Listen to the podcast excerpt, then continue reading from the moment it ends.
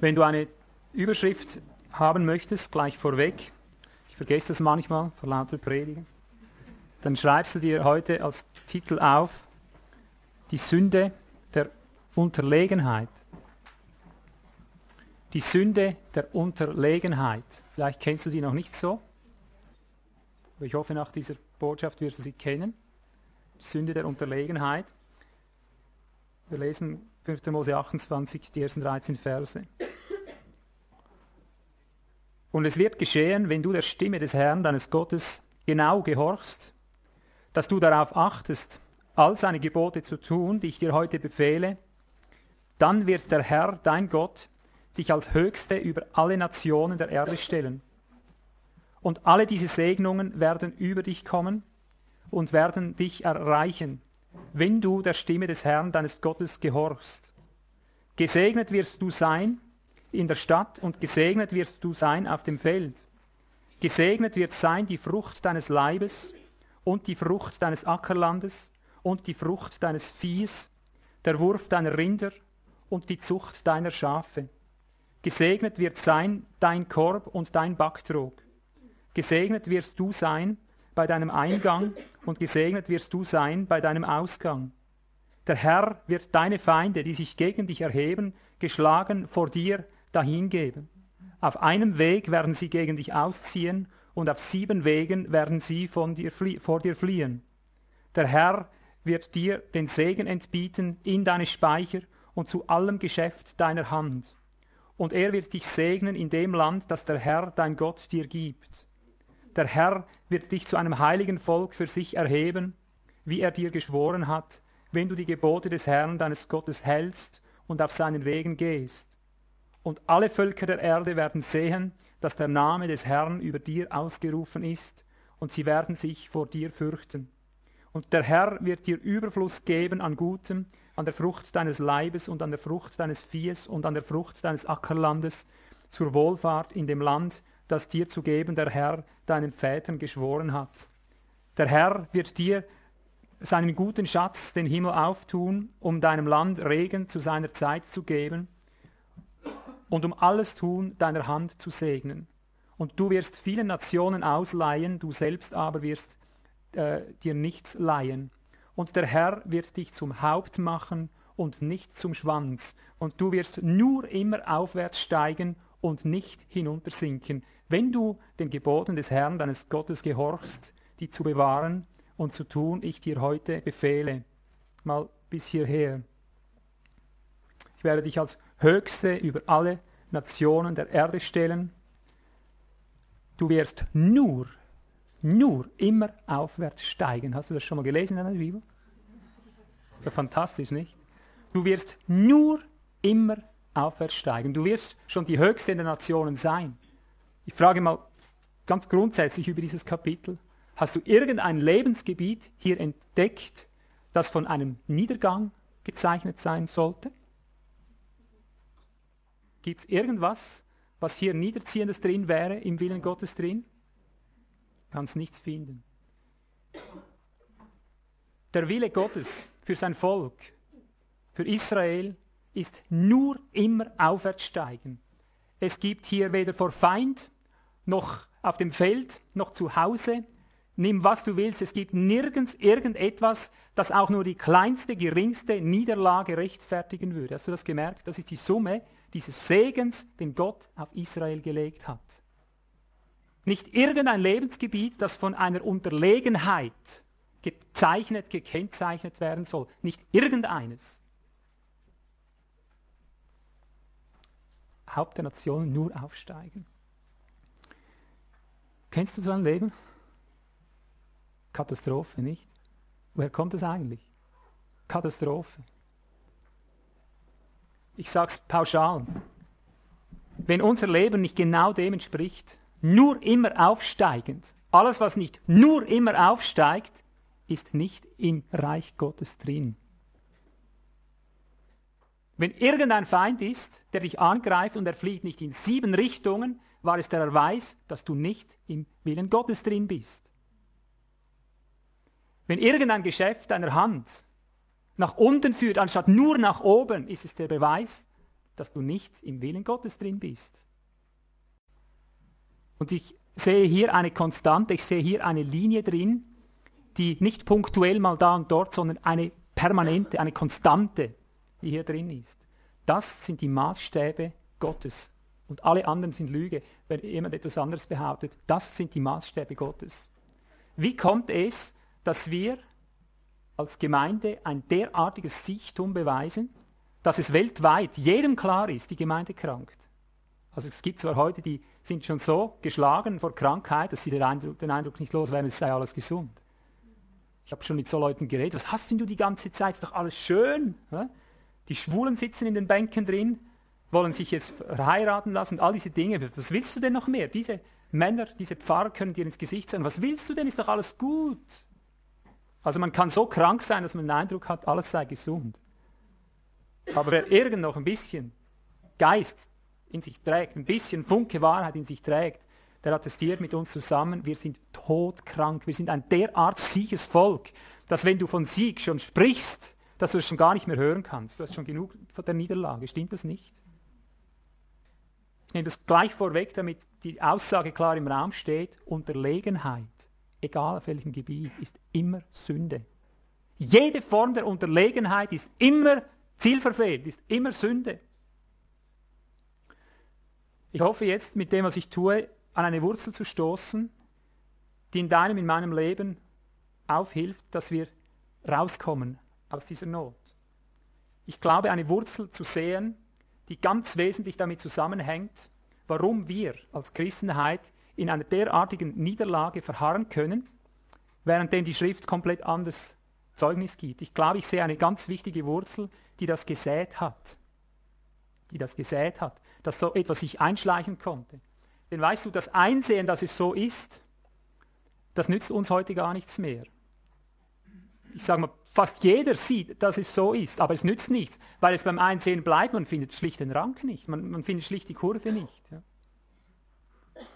Warum? Weil es sich so eingeschliffen hat, weil es ein jahrhundertealtes äh, Erbe ist, das uns in die Wiege gelegt ist, dass die Sünde so festgefahren ist, dass du da nicht mehr rauskommst, dass du die Dinge sehen kannst, wie sie sind. Es bekümmert dich nicht, du kommst einfach nicht raus. Und das will Gott nicht. Und wir sehen das immer wieder in der Seelsorge, das hast du heute Morgen wieder gespürt, wenn die, die Wurzel nicht dort getroffen ist, wo sie wirklich ist, hast du nur Zweige beschnitten. Solange du die Zweige beschneidest einer Sache, wächst das Ding immer wieder. Entweder du kriegst den ganzen Stamm und wenn du nur den Stamm hast, wachsen mit Sicherheit unten wieder Reste raus. Wenn, es sei, du triffst die Wurzel beim Stamm, die Wurzel, die zentrale Herzwurzel und reißt dieses Ding aus, sonst wächst das immer wieder. Vielleicht ist mir heute jemand böse, wenn ich wieder mit einem Thema komme, das ich in letzter Zeit immer wieder bewege. Ich verspreche dir, ich werde es noch mehr bewegen, bis es durch ist. Weil ich glaube, hier ist, hier ist eine Wurzel. Ich mache es mal so.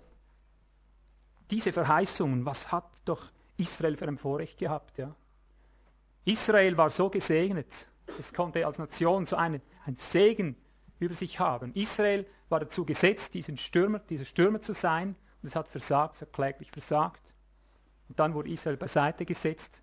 Und jetzt ist eine ganz andere Platte drauf. Jetzt sind wir als Gemeinde da. Israel war berufen, in der Kraft Gottes die Feinde zu zerstreuen. Wir sind dazu berufen, uns schlagen zu lassen. Wir sind berufen, das Kreuz auf uns zu nehmen. Dieses Zeitalter dieser absoluten dieses, dieses Sieges, das hat sich auf die Zeit der, der Kriege und so weiter bezogen. Du aber kleine Herde. Glaubst du mir, dass hierin, in diesen Aussagen, die ich jetzt mache, eine tiefe, tiefe Pfahlwurzel des Problems liegt, warum wir als Gemeinde so katastrophal in den Binsen sind? Die Binsen sind übrigens ein biblisches Wort. Binse meint immer das Letzte, der Schwanz, am hintersten. Ja. Glaubst du, dass es genau damit zu tun hat? Wir haben uns ein Verständnis angewöhnt, dass wir als Gemeinde in Knechtsgestalt sind. Ja? Wir haben ein Knechtsgestalt-Dasein zu pflegen. Das sind Lehren, die kursieren über Jahrhunderte. Es hat alles Wahrheiten drin. Jesus ist gekommen als der Knecht Gottes. Er hat sich als Knecht schlagen lassen. Er hat nicht das Schwert genommen wie die Israeliten. Er hat, er hat gesagt, steck das Schwert wieder beiseite, wäre mein Reich von dieser Welt, hätte ich dafür gekämpft, ich hätte Legionen von Engeln holen können, die würden jetzt kämpfen, aber lass das jetzt mal.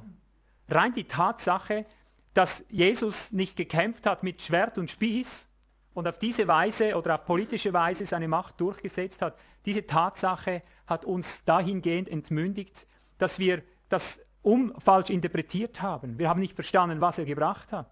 Wir haben daraus entnommen, die Zeit des Widerstandes ist vorbei, wir ergeben uns. Wir müssen jetzt lernen, wie Lämmer zu sterben. Und siehst du, da hat es tatsächlich eine große Wahrheit drin. Diese sind es, die dem Lamm folgen, wohin es immer geht. Das ist eine meiner liebsten Predigten. Jahrelang war es fast meine Lieblingspredigt, dem Lamm folgen, wohin es immer geht. Warum? Weil ich mich selber loswerden muss, weil ich Gott verfügbar sein muss und so weiter. Aber daraus ein Siechtum zu rechtfertigen, wie das immer wieder gemacht worden ist, dass man sagt, das war Israel groß und stark berufen, um allzeit den Sieg zu haben. Wir sind die Lammesgemeinde, wir müssen das Kreuz tragen lernen, wir müssen sterben, wir müssen in die Erde gedrückt werden, wir müssen äh, gewissermaßen äh, eben diese, diese Schwachheit ausleben, die linke hinhalten, die rechte, stimmt alles. Und doch stimmt es überhaupt nicht. Es wurde eine Rechtfertigung einer, eines Sichtums daraus, weil man Israel und die Gemeinde getrennt hat. Tut mir leid, dass ich jetzt wieder mit dem Thema komme, aber das ist so eminent, brutal wichtig, dass wir erkennen, wo hier die Wurzeln liegen, warum es so runtergeht mit der Gemeinde. Ich sage vorweg, noch nie, noch nie war es in Gottes Absicht, auch nur eine Stunde, die Gemeinde bei allem Kreuz, bei aller Schwachheit und aller Lammesnatur, es war nie eine Sekunde sein Wille, dass die Gemeinde in eine Unterlegenheitsposition kommt. Das Kreuz ist eine Überlegenheitsposition, das müssen wir mal ganz klar sehen. Er wurde zwar gekreuzigt in Schwachheit, heißt es, aber er ist auch verstanden in Kraft. Vergessen wir das nie. Und das war nur zwei Tage später, am dritten Tag. Das Kreuz ist eine Kraft, sagt Paulus, denen, die das verstehen. Es beugt zwar deine eigene Kraft in den Staub, das stimmt. Du in dir selber wirst ohnmächtig, wie selbst die Apostel gesagt haben. In ihm sind wir zwar ohnmächtig, in ihm. Ja, Du selber, wenn du in ihm bist, du bist nicht mehr da. Dich, dich, dich gibt es gar nicht mehr hier in dieser Rechnung. Du hängst da zwar mit drin, ja, du spürst, ich muss da rein. Du selber bist schwach, wenn du in ihm bist. Da gibt es nichts mehr. In Schwachheit kommt seine Kraft zur Vollendung. Aber die Kraft kommt zur Vollendung. Die Gemeinde war nie dazu ausersehen, ein Siechtum, eine, Schwachheit, eine Knechtsgestalt zu leben, dass sie geschlagen und geschlagen wird und irgendwann versinkt sie im Staub und stirbt und wartet, bis das tausendjährige Reich anbricht. Das ist eine gewaltige Lüge. Sie war nie dazu ersehen, äh, sich, sich geschlagen zu geben, Kirche und Staat, in dem Sinn diese Thematiken, dass die Gemeinde sich irgendwo zurückzieht, sich den Kaisern in dem Sinn unterordnet, dass sie immer noch sagt, ja, wir sind hier geduldete Gäste, wir warten, bis wir dann oben sind, dann wird alles viel besser, gell, Heiland. So hat die Gemeinde gelebt, jahrhundertelang, verstehst du? Ich möchte das noch nicht mal schlecht machen, die Liebe zu, zu Jesus, zum Heiland ist etwas Wunderbares, wenn jemand so ergeben sein kann, aber wenn darüber der Kampfgeist Gottes verloren geht, wenn man nicht merkt, dass das, was Jesus gebracht hat, die Revolution war, die Durchsetzung, die Stürzung des Kaisers. Die haben das ganz recht verstanden am Anfang. Wer das nicht begreift, dass er gekommen ist, um die Throne der Kaiser zu stürzen, wer das nicht begriffen hat, dass das die Berufung der Gemeinde von der ersten Stunde an ist, der ist einfach mit Blindheit geschlagen. Und ich sage dir eins, wenn du die Berufung, die Gott in deinem Leben hat, hast, hat, wenn du die nicht erkennst und nicht dich der Berufung gemäß ausrichtest, weg ist die Salbung. Weg ist die Salbung. Es sei, du verstehst ganz genau, was Gemeinde ist.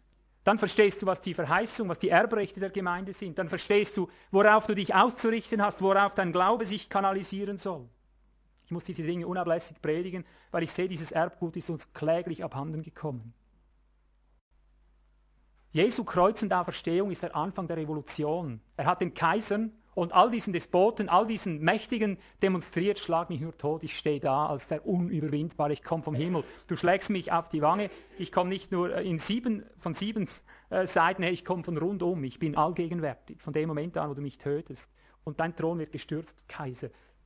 Christus ist Herr. Wer ist Herr? Sagt Nero ist der Herr. Nein, Christus ist der Herr. Das waren die ersten Jünger. Das waren die ersten in der Gemeinde, die haben noch begriffen, dass es jetzt um eine radikale Durchsetzung geht. Zwar nicht mit Schwert und Speer, aber dass es darum geht, die Throne der Kaiser runter zu beten, runter zu äh, geisten, möchte ich fast sagen.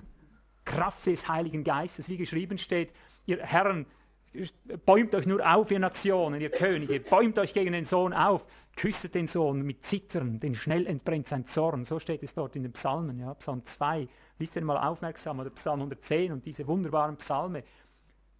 Die Gemeinde von der ersten Stunde an zur Durchsetzung dessen berufen, was vorher nie möglich war. Und noch weit darüber hinaus, weit darüber hinaus, bis hinein ins Unsichtbare. Feinde, Throne zu stürzen, die hinter den kaiserlichen Thronen standen. Fürst von Tyrus, König von Tyrus. Hast du schon gelesen, wie die Schrift hier redet? Schon die alten Israeliten wussten, dass da eine, ein Doppeldecker ist. Ja? Der eine ist der unten, der Fürst auf der Erde, hinter dem steht ein anderer Fürst. Solange du den oberen nicht hast, kannst du den unten nicht ausrotten. Das war die Erkenntnis der jahrelangen Kriege. Man hat sich gegenseitig abgeschlachtet und merkte, äh, es steht einfach ein neuer in dieser Art auf. Versteht ihr? Sie haben Fleisch und Blut bekämpft, sie haben alle Nationen runtergehauen und dann standen die Fürsten wieder da, einfach in anderer Gestalt. Bis Gott ihnen die Augen öffnen konnte, solange du den Fürst oben nicht hast, hast du den unten nicht. Du musst die Kampfebene wechseln, Israel, Gottes. Du musst darauf, du musst in die unsichtbare Welt, du musst den Kampf da oben kämpfen. Wenn du den hast, dann fällt der untere Thron von selbst. Das war die Strategie Gottes. Nun lass mich dieses Fundament widerlegen und widerlegen und wieder, bis wir es verstanden haben, dass, dass diese Irrlehre, die Jahrhunderte in unseren Köpfen rumspukt, in unseren Herzen, dass die ein für alle Mal radikal ausgerottet wird. Wir haben Jahrhunderte mit der Auffassung gelehrt, gelebt, Israel ist abgesetzt worden, die Gemeinde ist an die Stelle von Israel gekommen. Eine falsche Lehre von Grund auf. Ich kann es nicht genug betonen, eine Irrlehre sondergleichen. Komm einfach mit, wenn es dir unbehagt, was ich sage, komm einfach mit, lass dir die wenigen Zeugnisse genügen. Ich möchte nicht jedes Mal wieder das Ganze predigen, aber jedes Mal wieder ein bisschen, um es immer wieder zu zeigen dass es so einfach weder in der Schrift steht noch in der geistlichen Realität zu finden ist. Römer 11, Vers 1, diese entscheidendste Frage überhaupt. Weil Israel ist kläglich gescheitert, das hat jeder gesehen. Da musste eine Antwort hin. Es ist doch das Volk Gottes, hat den. Jetzt kommt die Frage: hat denn Gott sein Volk verstoßen? Das war doch die logische Frage, nachdem man gesehen hat, dass die gesamte Priesterschaft, die so von sich sagt, die sind denn auch wir blind. Sie wurden allesamt ausgekippt, allesamt weggerafft, auf die Seite gestellt, gingen kläglich zugrunde. Man sah, dass Gott den Tempel geschlossen hat, man sah, dass die ganze Geschichte ein Ende genommen hat. Hat Gott etwas ein Volk verstoßen? fragt Paulus provokativ. Nein, sagt er, weit gefehlt, weit gefehlt, das sei ferne. Liest du das auch so in deiner Bibel? Er hat sie nicht verstoßen. Weißt du, wir Schlaumeier, wir interpretieren das so. Sie sind jetzt zwar überhaupt nicht mehr da, 70 nach Christus, ab in die Deportation, es existiert nicht mehr, Israel gibt es nicht mehr, aber Gott hat sie nicht verstoßen. Ich sag dir, Gott hat sie verstoßen, diejenigen, die er weggeschickt hat. Die leben nämlich alle nicht mehr. Hast du das verstanden? Die sind 70 nach Christus abgeführt worden, die allermeisten, und sind dort irgendwo in der Deportation, irgendwo dann gestorben. Die sind nicht mehr zurückgekommen. Die sind verstoßen für sie persönlich, diese Generationen, die jetzt 2000 Jahre, wenn du so willst, vom Fleische her, weg waren. Die sind weg. Verstehst du? Die sind ja gestorben, die können den Lauf nicht mal nochmal laufen. Es ist eine Lügeninterpretation, die sagt, Israel wurde komplett beiseite geschafft. Und jetzt kam die Gemeinde an diese Stelle. Israel wurde zwar verstoßen, abgeschlossen, es gibt nichts mehr Israel, aber Gott hat sie nicht verstoßen. Nein, Paulus sagt, Gott hat sein Volk nicht verstoßen. Hast du einen Beweis, Paulus? Das musst du mir beweisen. Ja, er bringt ihn. Auch ich bin ein Israelit. Aha, stimmt eigentlich. Stimmt eigentlich. Ich bin auch ein Israelit. Aus der Nachkommenschaft Abrahams, von Benjamin. Oder? Und jetzt erklärt er es, Gott hat sein Volk nicht verstoßen, das er vorher erkannt hat. Oder wisst ihr nicht, was die Schrift bei Elia sagt? wie er vor Gott auftritt gegen den Israel. Herr, sie haben deine Propheten getötet, deine Altäre niedergerissen. Und ich allein bin übrig geblieben und sie trachten nach meinem Leben. Aber was sagt ihnen die göttliche Antwort? Ich habe mir 7000 Mann übrig gelassen. Übrig bleiben lassen, die vor das Knie nicht gebeugt haben. Und jetzt pass auf, genau diese Geschichte. Damals war Israel am Ende, oder? Elia kommt zur waghalsigen Aussage, Israel ist weg vom Fenster, gibt es nicht mehr. Israel existiert nicht mehr. Warum? Weil es sichtbar einfach so war. Jetzt kommt die Antwort Gottes und sagt, nein, nein, nein, 7000 existieren hier noch. Israel hat nicht aufgehört, schon damals. Es war ein Vorschatten auf dieses Geschehen hin. Ja? Auf das Geschehen, was sich hier erfüllt. Und jetzt sagt er, so ist, genau nach dem Muster, so ist nun, unterstreicht hat das nun mal, fünf, sechs oder sieben Mal. So ist nun, auch in der jetzigen Zeit, jetzt sechs, sieben oder acht Mal unterstreichen. So ist nun, auch in der jetzigen Zeit, ein Überrest nach Auswahl der Gnade entstanden. Wenn aber durch Gnade, so nicht mehr als Werken, sonst ist die Gnade nicht mehr Gnade. Was nun? Jetzt kommt eine weitere Erklärung. Er sagt, was Israel sucht, das hat es nicht erlangt. Aber die Auswahl hat es erlangt. Hörst du? Und Auswahl bedeutet wortwörtlich, die Auserwählten hat es erlangt. Israel. Lies es nochmal. Was Israel sucht, das hat es nicht erlangt. Aber die Auserwählten hat es erlangt. Die übrigen jedoch sind verstockt worden, wie geschrieben steht, Gott hat ihnen einen Geist der Schlafsucht gegeben und so weiter, damit sie äh, ihren Rücken beugen alle Zeit, um das ganz kurz zu machen. Lass es mich noch einmal zusammen, zusammenfassen. Er sagt nun, in der jetzigen Zeit, und das war damals, als mit all dem abgerechnet wurde, als all das zu Ende ging, eben unter dem römischen Reich und so weiter, er sagt, nun in der jetzigen Zeit hat Israel einen, eine Auswahl übrig behalten. Die Geschichte geht weiter. Hört auf zu klagen. Israel ist nicht verworfen. Israel geht weiter. Habt ihr nicht verstanden? Es hat sich nur die Kampfebene äh, geändert. Er sagt, was Israel gesucht hat, das hat es wohl nicht erlangt. Was hat Israel eigentlich gesucht? Wer weiß das? Was haben sie immer gesucht? In erster Linie wollten sie selber gerecht sein. Oder? Das, das suchten sie immer. Sie suchten eine eigene Gerechtigkeit aufzutrachten. Sie, sie wollten es immer auf, eigenen, auf ihrem eigenen Weg. Sie wollen das Gesetz erfüllen, so wie es ihnen gefiel. Sie wollen das gesetzlich buchstäblich so machen, um dann sagen zu können, habe ich gut gemacht, Herr, jetzt bitte den Lohn. Das hat Israel die ganze Zeit versucht. Es ist nicht von sich selber weggekommen. Es hat nicht für Gott gelebt, es hat immer in sich selber gelebt, in der eigenen Gerechtigkeit. Und sie waren so überzeugt, nachdem sie Buchstaben für Buchstaben genau untersucht und eingehalten hatten, jetzt muss Gott segnen und jetzt, jetzt sind wir ganz okay, haben nicht gemerkt, worauf Gott hinaus will, dass das Gesetz dazu da war, um zu zeigen, du kannst es nicht, Mensch, Fleisch, du kannst es nicht, du musst Geist werden. Aber nein, sie konnten sich so selber betrügen, dass sie nach der eigenen Gerechtigkeit trachteten. Das ist das, was Paulus ihnen unablässig zum Vorwurf macht. Sie suchten nach eigener Gerechtigkeit, ein eigenes Gesetz zu erfüllen, um so vollkommen zu werden. Und Gott wollte ihnen Geist geben, wollte sie sehnsüchtig machen, dass sie nach Geist dürsten, nach, nach Gott in ihnen. Und das haben sie nicht erlangt. Und darum wurden sie auch abgeschnitten, darum wurden sie verworfen von Gott. Alles, was Fleisch war und was Fleisch bleiben wollte, was sich nicht beugen wollte. Aber den Kern, wie zur Zeit Elias, genau dasselbe ist geschehen. Gott hat sich auch da wieder die typologischen, die 7000 übrig gelassen, sagte hier in der damaligen Zeit. Und die Geschichte Israels ging eins zu eins weiter, auch wenn das Volk als Nationengefäß abgeworfen wurde und jetzt in ihren Grenzen nicht mehr existierte. Aber die Geschichte Israels, sagt er, die Auswahl haben sie erlangt. Die Auserwählten sind da. Das ist Paulus, das ist Petrus, das ist Jakobus, das ist Philippus. Das sind all die 120, die damals dabei waren. Und dann sind es die weiteren Tausenden, die dazugekommen sind. Diese Tausenden und diese Gemeinden, die überall entstanden sind. Das war die Auswahl. Da ging die Geschichte Israels organisch weiter, so wie sie immer schon hätte sein sollen. Die Auswahl, die Auserwählten haben sie gefunden, den Status, den sie haben in Christus. Und genau so erklärt es Paulus in Galater 6, Vers 15 bis 16. Galater 6, 15 bis 16. Im Zusammenhang spricht er hier von der Beschneidung, weil die Juden so viel für, für, auf Beschneidung hielten, dieses Fleisch zu beschneiden und dann eben wieder diese eigene Gerechtigkeit. Er sagt, damit können wir nichts haben, mir sei es ferne, sagt der Vers 14, Galater 6, mich zu rühmen, als nur des Kreuzes unseres Herrn Jesus Christus, durch das mir die Welt gekreuzigt ist und ich der Welt. Denn weder Beschneidung noch Unbeschnittenheit gilt irgendetwas, sondern eine neue Schöpfung. Das ist es, was er zu Israel sagt. Eine neue Schöpfung. Alles andere ist egal. Auf die neue Schöpfung die, haben die Propheten immerhin prophezeit. Und dann sagt er pauschal von dieser neuen Schöpfung in Christus, so viele dieser Richtschnur folgen, Was heißt es dann?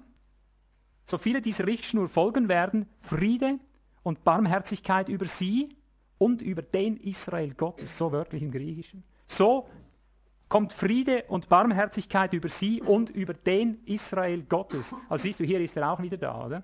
Der Israel Gottes. Nicht das Israel im Fleisch, das hier äh, niedergefallen ist.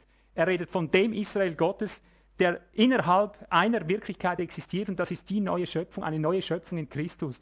Wie es Paulus gesagt hat, die Auswahl, die Auserwählten hat es erlangt. Welche Auswahl, welche Auserwählten? Die hinein in die neue Schöpfung auserwählt waren. In Christus, diesen Status in Christus, wo es nur noch um die neue Schöpfung geht, wo es nur noch um Christus in ihnen geht, damit hier ein neues Reich beginnt. Ich möchte hier noch einen Fingerzeig geben. Hier ist wieder das Entscheidende. Schon in Galater 5 kam Paulus darauf zu sprechen, hier kommt er nochmals. Ich muss das ein bisschen tiefer auslegen, dass du die Richtschnur, der Richtschnur folgen, dass du die griechischen Worte dahinter hörst, dann kannst du wieder verstehen, was er hier sagt. Er sagt, so viele dieser Richtschnur folgen, Richtschnur heißt auch Wirkungskreis, wortwörtlicher. So viele in diesem Wirkungskreis, es geht um einen Wirkungskreis in der neuen Schöpfung, so viele in, dieser, in diesem Wirkungskreis folgen, und dieses Folgen heißt Stoicheo. Habt ihr das schon mal gehört, dieses Wort? Ja. In Galater 5 sagt er, wandelt im Geist. Was haben wir dort für ein Wort im Griechischen? Wer weiß das? Ja, peripateo. Peripateo, peri, herum, pateo, treten, wandeln. Er sagt, wandelt im Geist, so werdet ihr die Lüste des Fleisches nicht vollbringen. Und unten sagt er in Vers 25, sagt er, wenn wir durch den Geist leben, so lasst uns durch den Geist wandeln im Deutsch. Im, Im, Deutschen hat beides mit Wandeln zu tun, im Griechischen einen großen Unterschied. Er sagt, wenn wir durch den Geist leben, so lasst uns auch durch den Geist, Stoicheo, sagt er hier. Und Stoicheo meint als Element in einer Reihe drin sich befinden, in einem Glied, in einer äh, Ordnung drin stehen, in einer Ordnung, in einer gottgegebenen Ordnung drin wandeln, sich in einem gottgegebenen Gefüge einreihen. Das heißt Eucheo. Also nicht einfach wandeln, sondern sich einreihen. Dasselbe Wort nimmt er hier wieder und sagt, so viele in diesem Wirkungskreis sich einreihen. Über die, über die, über die, sagt er, nicht über den anderen. Kannst du das hören? Ich lese nochmal den Zusammenhang. Es gilt weder Beschneidung noch Unbeschnittenheit etwas, sondern eine neue Schöpfung. Es geht nicht um israelische äh, eigene Dünkel, eigene Ziele. Es geht um die neue Schöpfung, es geht um den Wandel in Christus. Und so viele in diesem Wirkungskreis in Christus sich einfügen und ihren Platz hier einnehmen, ihre Stellung hier einnehmen, über die kommt Friede, Barmherzigkeit und über den Israel Gottes. Ja. Wenn sie drin sind, kommt es auch über den ganzen Israel Gottes. Hier hast du den ganzen Organismus mit einem einzigen Satz wieder deklariert, in einer gewaltigen, zusammengefassten Schau, wenn du so willst. Also, auf was möchten wir hinaus? Wenn wir nicht erkennen, was unsere Berufung ist, wenn wir nicht erkennen, was die Ziele sind, wenn wir nicht erkennen, wo es sich einzureihen gilt, welchen Kampf wir zu kämpfen haben, wo hinaus der Geist mit uns geht, wenn wir nicht erkennen, wer wir sind, sag, wo soll denn der Geist fließen? Wo soll denn der Geist fließen? Wenn einer nicht erkennt, was für einen Beruf das er hat, ja, was soll er dann arbeiten? Sag. Du musst doch wissen, welchen Beruf du erlernst, welche Begabung du hast. Und so ist es auch im Geist. Nur Sieg dem Israel Gottes, das ist ein Gesetz und dieses Gesetz gilt, weil wir nur Sieg uns leisten können. Haben wir nicht nur Sieg, haben wir nur Niederlage. Wenn du dort 5. Mose 28 weiterliest, das war nur der Segensteil, und du merkst, Gott sagt, äh, Israel erfüllt seine Berufung nicht mit Segen und Fluch. Wenn du das mal weiterliest, wirst du, wirst du in Stocken kommen in deinem Atem. Weißt du warum? Weil das, was du vorher an Segen gelesen hast, es wird mit dir nur aufwärts gehen. Es kehrt sich alles in Fluch um. Und zwar ist der Fluch, der nachher genannt wird, wenn sie nicht in der Oberhand stehen, Ober, in der Oberhand Israels, der Fluch ist um ein siebenfaches schlimmer. Ich möchte ihn hier gar nicht lesen, um uns nicht, äh, da wäre eine Stunde fast dran. Wenn du das mal lesen möchtest, da, da kommst du nicht mehr mit. Es ist so ein grauenhafter Fluch, wenn der Israel Gottes nicht in seiner Berufung steht. Wenn er seinen Feinden gegenüber, die Gott ihm gesetzt hat, nicht so steht, wie Gott es sagt. Wenn der Israel sagt, ja gut, äh, Brot hat er zwar, äh, nein, Wasser hat er gegeben in der Wüste, aber wird er auch Brot geben können, wird er seinem Volk auch Fleisch verschaffen. Das hat schon genügt beim Schattenbild, dass Gott gesagt hat, und Feuer entzündete sich gegen Israel. Zorn stieg auf gegen Israel, gegen Jakob, weil sie ihm nicht vertrauten, auf seine Hilfe hin vertrauten. Also ein furchtbares Gericht, wenn wir nicht 100% in der Oberhand sind, weil wir der Israel Gottes sind. Lass mich kurz zusammenfassen, damit du es ins Bild kriegst, wer du bist, wer ich bin, wer wir sind als Gemeinde. Ich fasse es in den kurzen, knappen Sätzen wie, zusammen, wie ich es in, in meinem Buch Krieg der Gerechtigkeit schon dargelegt habe. Gott hat eine Linie in Christus aufgebaut. Die ersten 2000 Jahre hat er sich an Abraham hin verschafft, ein Gefäß, ein, ein, ein individuelles Gefäß. Als Abraham hat er Israel gezogen, ein nationales Gefäß über 2000 Jahre. Ja, hat mit dem nationalen Gefäß im Fleischgeschichte gemacht. Und so wie es einen, eine Metamorphose gab vom Individualisten, vom, vom Abraham, von dem einen, wie es heißt, zu einem ganzen Volk, so gibt es eine weitere Metamorphose desselben Werkes, des Gotteskämpfers, wie er dann geheißen hat. Dieser Gotteskämpfer gewinnt nur eine neue Gestalt, indem er in die Geistesdimension, in die neue Schöpfung hineingehoben wird. Das leider nicht als ganzes Volk, wie es geplant war, aber die Auswahl haben sie erlangt. Und diese Auswahl ist der Israel Gottes im neuen Bund, der dieselbe Aufgabe hat wie der, wie der Israel im alten Bund, nur auf einer höheren Ebene. Und das ist der Grund, warum Paulus sagt, unser Kampf ist nicht, ich würde sagen nicht mehr, nicht mehr gegen Fleisch und Blut. Wir nehmen nicht mehr Bajonett und Pistole. Wir, wir schießen oben in die unsichtbaren Bereiche. Wir haben dort einen Kampf auszuüben, dass die Throne gefällt, gestürzt werden. Und dann wird als Folge dessen da unten jeder Thron gestürzt. Das Ziel der Gemeinde ist das Ziel des Israel. Das Ziel des Israel war schon immer die Weltherrschaft seines Königs. War schon immer das Kommen des Messias. Und die sagten, wirst du jetzt in dieser Zeit für Israel das Reich herstellen und damit meinten sie eine weltweite globale Herrschaft über alles, über jede Nation, weil so war es ihnen prophezeit. Aber Gott sagt, ich, ich habe, also Jesus sagt, ich habe noch andere Schafe, die müssen da auch noch dazukommen. Ja. Sie haben nicht verstanden, dass wir mit hinzugenommen werden, dass wir das Bürgerrecht Israels bekommen, wie Paulus es an anderer Stelle sagt. Dass du nicht mehr fern bist, sondern ein Nahgewordener. Dass du Bürgerrecht in Israel bekommst. Dass du im, im oberen Jerusalem, das deine Mutter ist, dass du dort eingeschrieben wirst um vom himmlischen, äh, von der himmlischen Dimension mit dem bereits bestehenden äh, Christus, mit dem bereits bestehenden Ölbaum, mit dem bereits bestehenden Israel zusammen die Linie fortzusetzen, den Kampf um den Thron. Jesus ist Herr, das ist die Proklamation. Sie haben auf ihren Messias gewartet, der weltweit die Herrschaft aufrichtet, der allem Unrecht ein Ende macht, der die Throne stürzt, dann nichts übrig bleibt an Fremdherrschaft, wie es geschrieben steht, die Sünder sollen verschwinden von der Erde und die Gottlosen sollen nicht mehr sein. Halleluja. Psalm 105, 104. Lies es nach. Die Sünder sollen verschwinden von der Erde und die Gottlosen nicht mehr sein. Jedes Knie muss sich mir beugen und mir schwören. Nur im Herrn ist Gerechtigkeit. Nur im Herrn. Das ist das Ziel Israels, das es je hatte. Wenn wir das nicht glauben, Geschwister, dass wir ein und dieselbe Konstruktion Gottes sind, einfach auf einer höheren Ebene und darum unsere Sporen hier abverdienen müssen. Wenn wir das nicht begreifen, wenn wir nicht den Kampf kämpfen mit der Vision, dass er endlich die Weltherrschaft kriegt, dass die Throne gestürzt werden, und zwar die amerikanischen und die russischen und die chinesischen und die japanischen. Nenne jeden Thron, den du willst auf dieser Welt. Der Schweizer Thron, der muss runter, der deutsche Thron muss runter, es muss alles runter. Und zwar nicht mit Gewehren, Maschinengewehren, Pistolen, ja? nicht mit Bomben. Nicht politisch, nicht so. Wir können politisch und so nur die, die, äh, das Fürchterlichste zurückhalten, das uns an die Kehle will, bevor wir stark geworden sind im Geist. Verstehst du? Aber wenn du und ich, wenn wir als Gemeinde nicht erstarken und begreifen, wenn du und ich, wir nicht begreifen, wir sind der Israel Gottes mit genau diesem Auftrag, die Weltherrschaft des Christus durchzusetzen, und zwar durch deinen Geist, durch uns. Du das nicht begriffen hast, du wirst immer Sieg dahin, dahin siegen. Josua 1,3, niemand soll vor dir standhalten. Niemand, sagt er. Alle Tage deines Lebens. So steht es geschrieben. Das ist der Befehl Gottes. Wir Christen haben es uns angewohnt, Verheißungen kühn zu erhoffen. Ach, wenn wir auch mal so, oder? Brüder, Schwestern, es ist ein Befehl Gottes. Wenn wir den nicht ausleben, haben wir das Spiel verloren. In Josua 7,8 kannst du nachlesen, was es für ein Skandal war, als in Israel die erste Niederlage war, als sie ins verheißene Land gingen und dann plötzlich hauen die alle ab und haben keine Kraft mehr. Die Kraft wich von ihnen. Josua voller Entsetzen, wieso, wieso, wie konnte das geschehen? Du hast uns absoluten Sieg verheißen, nur Sieg. Wie konnte es sein, dass wir Niederlage haben? Wären wir doch besser im Land geblieben, sagt er dort.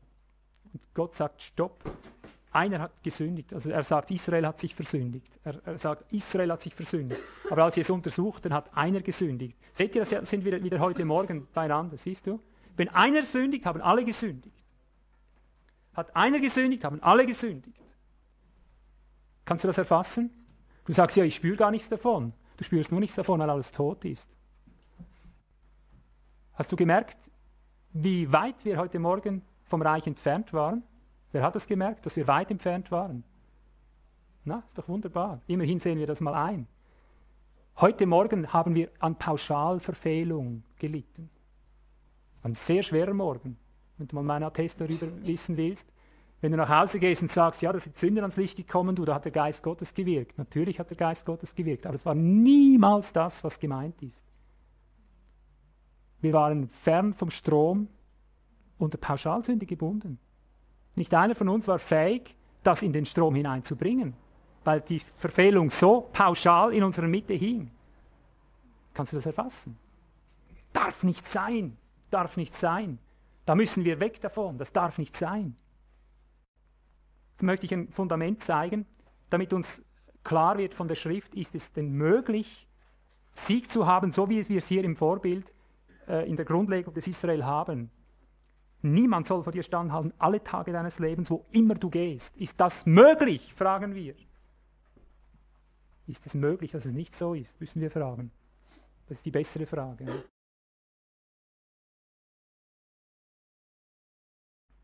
Ich nehme Stellen, die ich nur so beim Namen nenne und durchgehe, ohne sie aufzuschlagen. Teilweise schlage ich sie auf. Nur um den Beweis zu erbringen, dass das eins zu eins für uns gilt, für diejenigen, die vielleicht mit der Israel-Erklärung vielleicht auch jetzt noch nicht zur Rande kommen. Vielleicht musst du das verdauen. Aber Offenbarung 2 bis 3, diese Kapitel, diese sieben Cent schreiben, auch du kommst da nicht darum herum, dass dort steht von Nikon siebenmal, von dem Siegerseienden. Er sagt siebenmal, wer Siegerseiender ist, wer Sieger ist, der wird ererben, der wird bekommen. Immer wieder. Gott geht mit den Siegenden weiter. Alle anderen lässt er links liegen. Lukas 10, Vers 19 sagt er zu seinen Aposteln, Lukas 10, 19, siehe, ich habe euch Macht gegeben, zu treten auf Schlangen und Skorpione. Da siehst du den unsichtbaren Bereich, den neuen Kampfbereich des Israel, auf Schlangen und Skorpione, dämonische Mächte, Gewalten und natürlich auch die Viecher da unten, das hast du bei Paulus gesehen. Und er sagt, und über die ganze Kraft des Feindes, über die ganze Kraft des Feindes, siehst du die Parallele, wo immer du gehst, alle Tage deines Lebens, Niemand soll vor dir standhalten. Über die ganze Kraft des Feindes. Das war ihnen eingeimpft, in die, in die Wiege gelegt, dem Israel, dem Jungen in der Gemeinde, in der Gemeindegestalt. Immer wieder dieses fürchtet euch nicht. Und dann 2. Korinther 1, Vers 20, den schlage ich ganz kurz auf. 2. Korinther 1, Vers 20. Da steht geschrieben, denn so viele Verheißungen Gottes es gibt. Wie viel gibt es? Wer möchte es mal rufen? Ungefähr? Was seid ihr gelehrt? 60. Das ist mir die neueste. Also von 30.000 habe ich schon gehört. Ich habe mir nie die Zeit genommen, sie nachzuzählen. Aber ich schätze, es dürfte stimmen. 30.000 Verheißungen. An wen waren die Verheißungen eigentlich? An wen sonst noch? Nachkommen Abrahams. Ist wieder Israel, oder? Ja, Abraham ist Israel. Es gibt da und dort eine kleine Verheißung an die Nationen. Ja?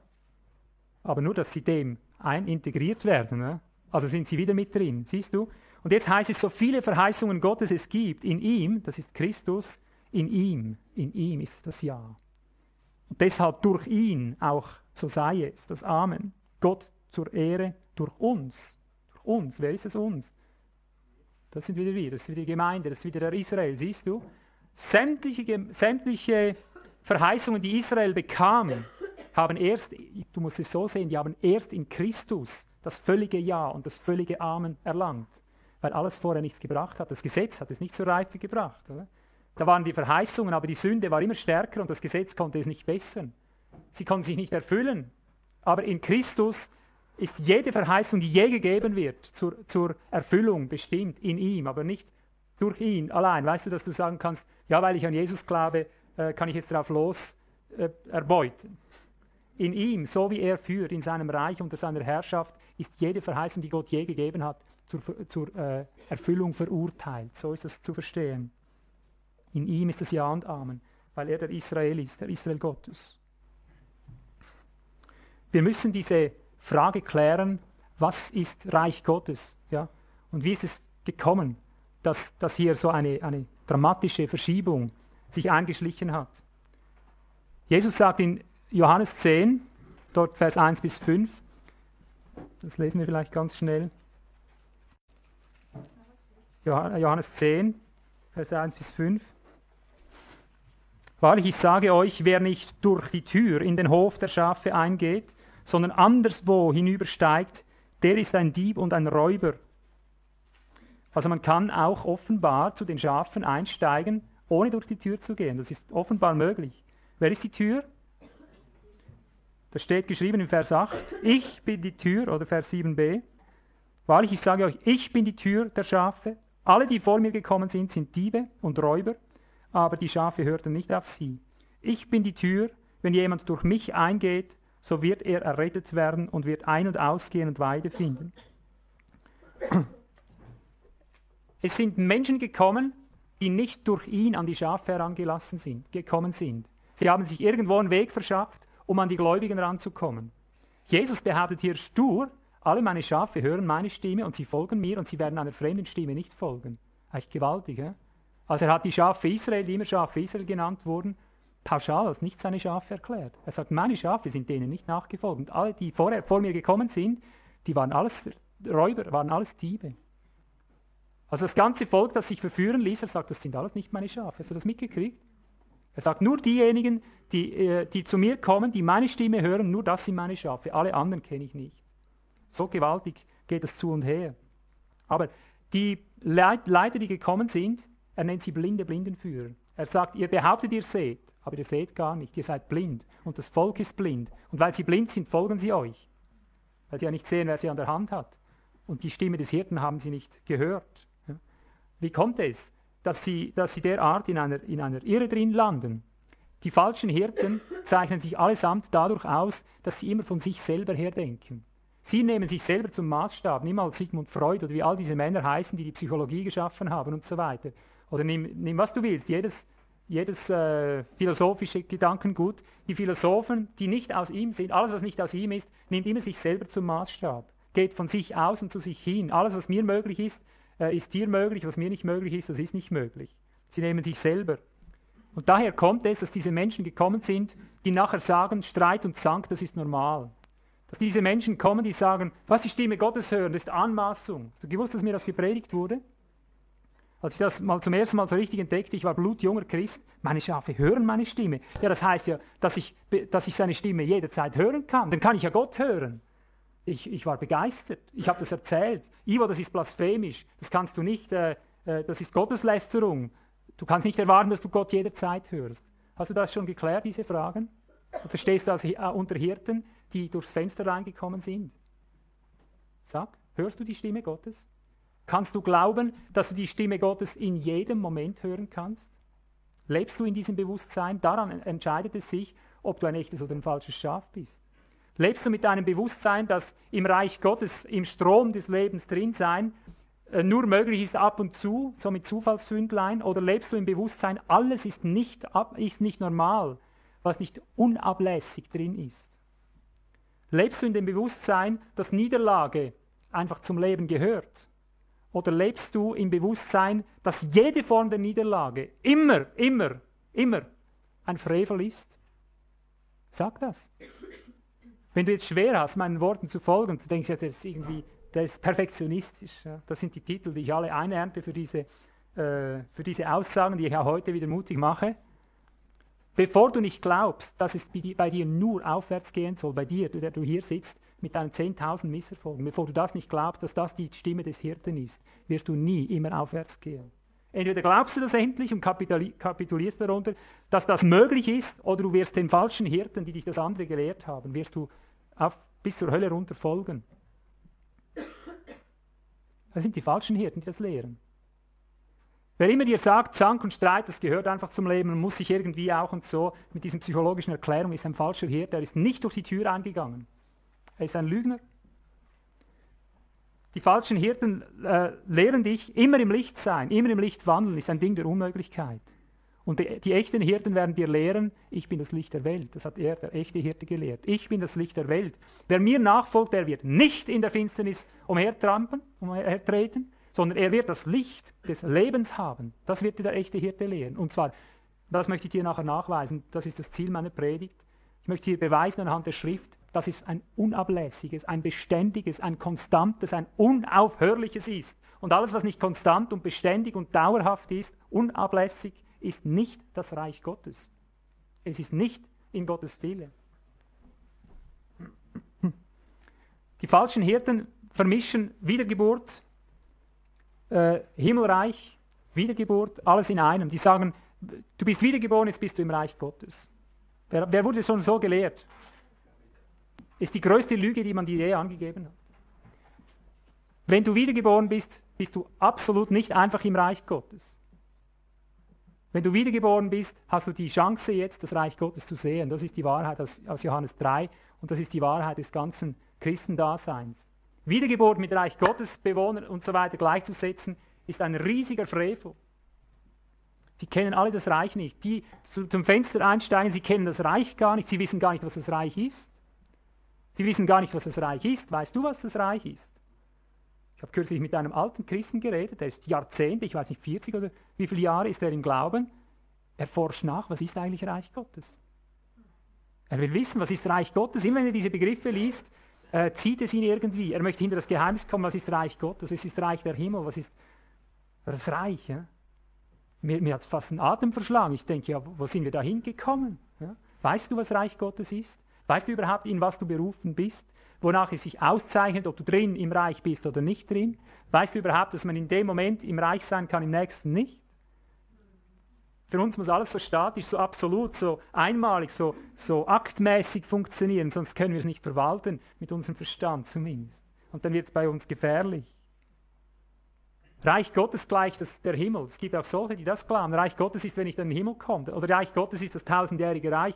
Es existieren Wahnvorstellungen über Wahnvorstellungen, was das Reich Gottes ist. Ich möchte jetzt, bevor ich dann zu dieser Beweisführung komme, das Reich Gottes klären, weil sonst ist die ganze Predigt ohne Gefäß, sonst schütte ich das irgendwo rein. Du musst jetzt wissen, was ist überhaupt deine Aufgabe, was ist überhaupt Sinn und Zentrum des Israel, wonach richtet sich das Reich aus, wie setzt es sich durch, auf welcher Ebene Bewegt sich das überhaupt? Um was geht es, um was geht es nicht? Römer 14. Ich zeige dir, wie die Schrift selber das Reich Gottes definiert. Es gibt verschiedene Definitionen. Letztlich redet alles dasselbe. Einfach mit verschiedenen, oft wirklich fast austauschbaren Begriffen. Aber wenn du das nicht verstehst, was hier geschrieben steht, du wirst ewig im Dunkeln tappen. Du wirst ewig nicht begreifen, was eigentlich der, der Kampfplatz des Israel ist, um was er sich dreht und um was er sich nicht dreht. Hier wird das Reich Gottes definiert. Und ich sage es gleich mal vorweg, ob da steht Reich der Himmel, Reich Gottes oder Reich, egal diese verschiedenen Begriffe, die einzelnen Schreiber das übersetzt haben. Äh, Reich, dieses Wort im, im, Griechischen bedeutet einfach schlicht nichts anderes als, als Herrschaft Gottes. Herrschaft. Es bedeutet Regierungsanspruch, es bedeutet Regentschaft, es bedeutet Königsherrschaft, es bedeutet Anweisung, es bedeutet, wenn du so willst, Befehl, es bedeutet ja, dass einer dich führt. Das ist Reich Gottes.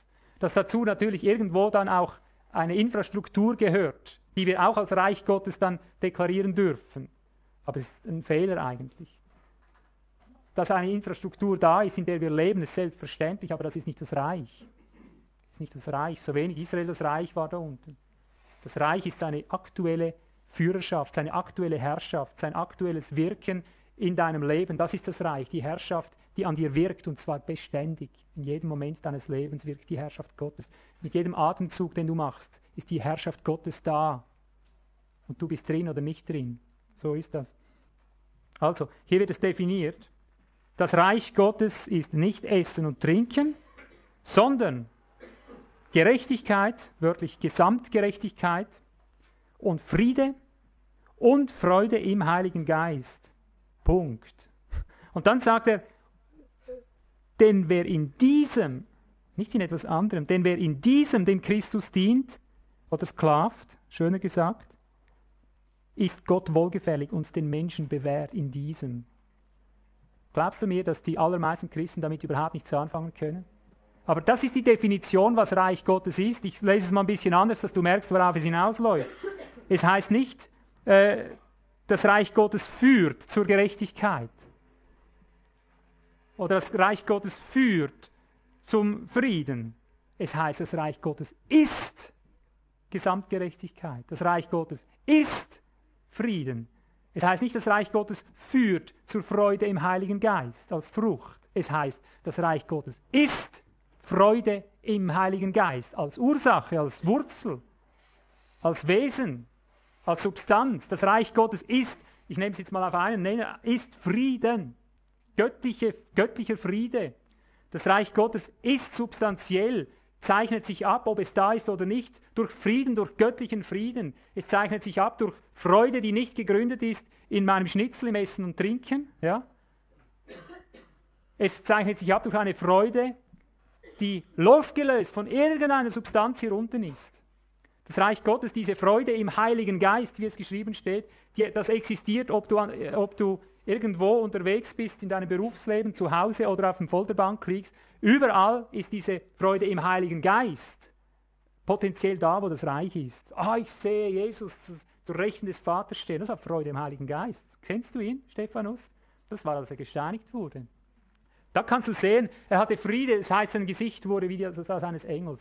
Der Friede Gottes hat ihn buchstäblich ertränkt in der Stunde seines Martyriums, weil er im Reich war. Das war der, der stärkste Ausdruck wahrscheinlich, den das Reich aus ihm je gewann, die Herrschaft Gottes, weil er mitging mit der Herrschaft. Die Herrschaft ließ ihn nicht in die Knie brechen, die Herrschaft ließ ihn proklamieren. Die Herrschaft ließ ihn predigen, die, die, Herrschaft ließ ihn unerschrocken sein. Er hütete sich irgendwie aus dem Bereich der Salbung rauszugehen, die ihm sagte, unerschrocken jetzt, jetzt halt durch, schau, da bin ich. Und er geht einfach mit mit diesem Strom im Heiligtum, er bleibt in diesem Strom des göttlichen Friedens, er bleibt drin und, und wird von der Freude des Heiligen Geistes begleitet und sie ist am höchsten dort, wo er am tiefsten ist. Das ist Reich Gottes. Ja. Aber siehst du, voran, vor, dieser, vor diesem Frieden und vor dieser Freude im Heiligen Geist, hat es noch einen kleinen Begriff und das ist unser großer Stolperstein. Ja? Gesamtgerechtigkeit. Das Reich Gottes ist, es führt nicht, es ist Gesamtgerechtigkeit. Dass es natürlich sichtbar nachher auch zu gesamter Gerechtigkeit führt, ist auf der Hand. Aber versteht ihr, warum ich das so unterscheide, was hier steht? Es ist Gesamtgerechtigkeit. Ich sage es mit anderen Worten. Überall, wo dem Gesamten, gottgemäß, so wie Gott das Gesamte sieht, Rechnung getragen wird, da fällt der Friede. Da fällt die Kraft der Freude, da fällt die Kraft des göttlichen Friedens. Und die Gegenwart des göttlichen Friedens, die Gegenwart der Freude des Heiligen Geistes ist der Beweis, ob wir drin oder nicht drin sind im Reich. Aber nur das ist das Reich, was sich in Frieden manifestiert. Und darum können die Apostel so bedenkenlos sagen, der Friede des Christus sei Schiedsrichter, entscheide in euren Herzen. Wenn ihr nicht wisst, woran ihr seid, ihr müsst nur achten, ist der Friede des Christus drin, ist er nicht drin, ist das Reich Gottes nicht drin, bist nicht im Reich in diesem Punkt. Schau zu, dass du immer im Reich drin bist, sagt er damit. Das Reich ist Frieden.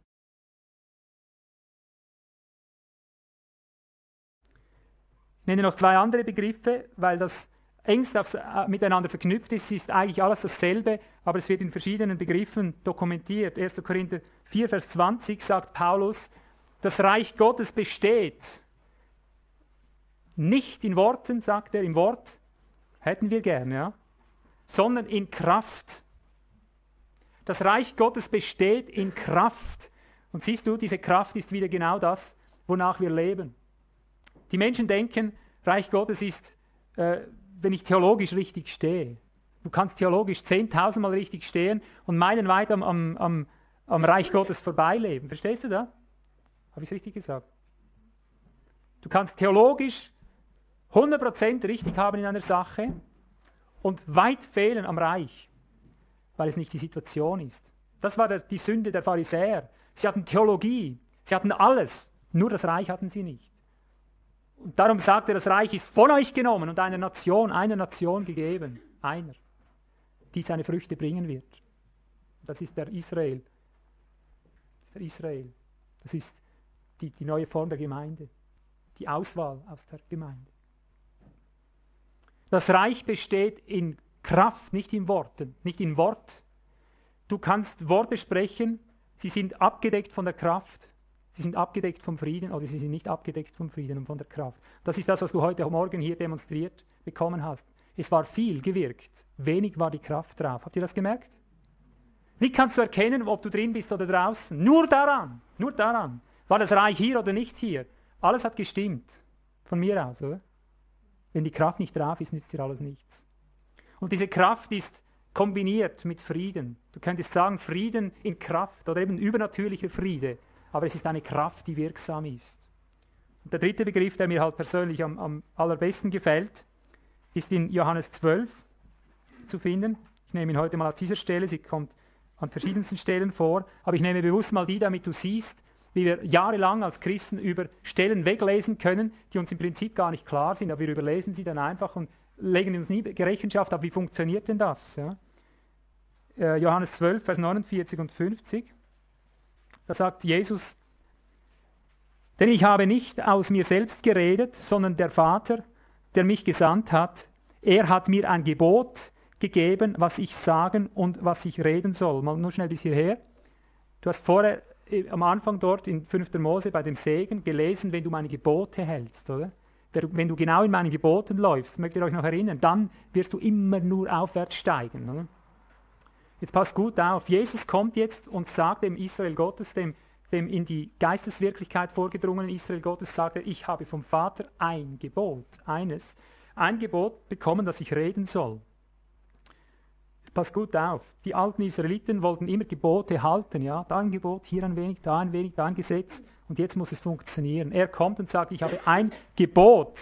Weißt du, was ein Gebot ist? Eine Weisung, ein Gebot, ein Befehl, wenn du so willst was ich reden soll. Und jetzt sagt er, was das ist. Und ich weiß, dass sein Gebot ewiges Leben ist. Kommst du noch mit? Weißt du, was, was eigentlich ehrlicherweise jetzt der, der normale Christ sagen muss, wenn er das liest? Aber Herr, das muss irgendwie falsch geschrieben sein. Ewiges Leben ist eine Verheißung, ist nicht ein Gebot. Ist es nicht so? So wie die Christenheit ewiges Leben interpretiert, predigt, versteht, müsste das ein Schreibfehler sein. Ja? Natürlich, man kann so weit gehen, dass man sagt, ja, Gott will einfach, dass du in den Himmel kommst. Aber wie kannst du das als Gebot erfüllen? Wenn er sagt, ich habe eines, ein Gebot vom Vater, dass ich sagen soll, ich will, ich will, ich weiß, dass sein Gebot ewiges Leben ist.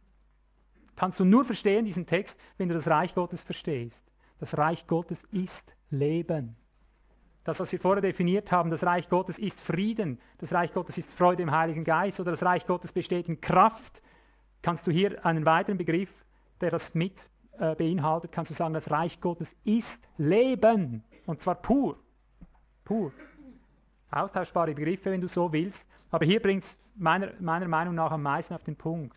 Weil hier ist dieses göttliche Leben äh, gemeint von dem du genau weißt, wenn dieses Leben dich berührt. Du spürst, das ist es, da ist es drin, da ist es drin, ja. Da redet einer Wort, der ist mehr als Frieden. Es gibt dir Leben. Du spürst, wie es etwas aufbaut in dir, wie du genährt wirst, wie du, wie du in etwas hineingeführt wirst, dass du sagst, das hat mir Leben gegeben. Und er sagt, siehst du, das ist mein Gebot. Ich weiß, dass sein Gebot äonisches Leben ist. Äonisch heißt es hier im Griechischen und das meint von der Qualität des neuen, verheißenen Zeitalters, das schon hier begonnen hat. Ja? Aber das im nächsten Äon, das heißt in dem kommenden Zeitalter, zur ganzen Fülle weltweit anwachsen soll, dass es so intensiv wird, wie wenn das Wasser den Grund des Meeres bedeckt.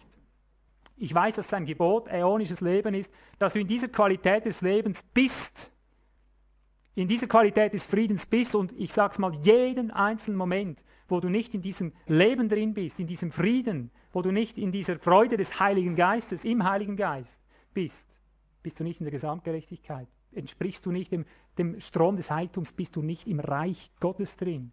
Du kannst dich zehntausendmal Reichsbürger nennen. Ja? Aber wir müssen erkennen, wann sind wir drin und wann sind wir nicht drin. Und wenn dir das nicht gelehrt wird, dann hast du einen falschen Hirten über dir. Glaubst du mir das?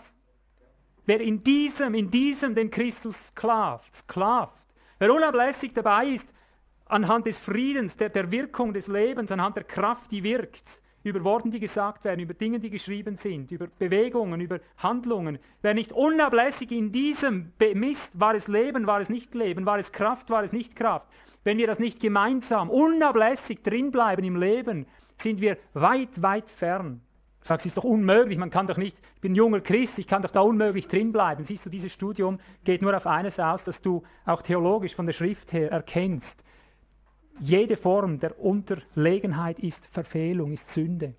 Gott will, dass du als blutjunger Christ vom ersten Tag an in diesem Leben bist und bleibst. Glaubst du mir, dass ich dieses Leben am ersten Tag am besten kannte? Ich habe das Leben, von dem ich hier zeuge, jetzt schon seit bald 24 Jahren, ich habe dieses Leben nie, nie besser gekannt, als bevor ich mich ernsthaft Gott ausgeliefert habe. Warum? Weil Gott sich meiner erbarmt hat und mir sein Leben geoffenbart hat, dass ich wusste, wo lang es geht. Ich habe die Berührung dieses Lebens gehabt. Ich weiß noch, wie es gestern gewesen wäre, als es wie ein Dunst wieder von mir aufstieg. Ich dachte, jetzt bist du trunken für ein Leben lang. Als ich diese Berührung mit dieser Kraft des Reiches, dieser Friede, ich dachte nur noch da drin sein, nur noch da drin sein. Und dann dachte ich an die schönen Frauen, dann dachte ich an das und an dieses und jenes und beachtete gar nicht, dass das der Zusammenhang war, warum das Leben von mir wich, warum der Friede von mir wich, warum die Freude durch den Heiligen Geist von mir wich, warum die Kraft von mir abbrach. Ich dachte, wo ist es? Ich wollte es irgendwie halten. Ich sehnte mich nach dieser Erfahrung. Ich möchte sie bei mir behalten. Herr, bleibe. Das ist willhabenswert. Ich habe niemand gehabt, der mir das Leben gelehrt hat. Ich war mitten in einer Gemeinde drin. Ich war mitten unter Gotteskindern. Niemand hat mich gelehrt, dass das Leben das Licht der Menschen ist. Wer mir nachfolgt, wird das Licht des Lebens haben. Er wird das Leben als seine Lampe haben. Er wird das Leben als seine Leuchte haben. Er wird das Leben als seinen Orientierungspunkt haben. Und er ist dem Leben verpflichtet. Hätte ich echte Hirten gehabt, die durch die Tür eingegangen sind, hätten sie mir gesagt, bleib in diesem Leben. Achte darauf, wenn sich nur eine Spur dieses Friedens ändert, bleib sofort stehen und achte und erwarte, Gott wird dir den Zusammenhang zeigen. Hat mir niemand gelehrt. Und hat mir gesagt, weißt du, wir sind alle unter Gnade. Und wenn wir sündigen, Gott ist trotzdem gerecht, er kann seine Berufung nicht verleugnen und so weiter. Also, ich, dass ich nicht noch gerade animiert wurde zur Unzucht, war gerade alles. Ja. Immer wieder dieser billige Trost, und selbst wenn du morden würdest, stehlen, du würdest nie mehr verloren gehen. Das war unser Element. Darin konnten wir uns den, den Ersatzfrieden festigen. In dieser statischen Rechtsgläubigkeit. Doch ich glaube, Jesus Christus ist der Herr und darum darf, kann ich nicht verloren gehen. Ich werde nicht verloren gehen. Und, ja. Eben, und das war das, was ich heute Morgen gesagt habe. Dann tritt einer auf in diese statische Sicherheit rein, in der habe ich mich natürlich auch wohlgefühlt. Und er macht, er schlägt da rein und sagt, lies mal die und die Stelle, lies mal die und die Stelle, mit Furcht und Zittern werdet ihr euren Lauf vollenden.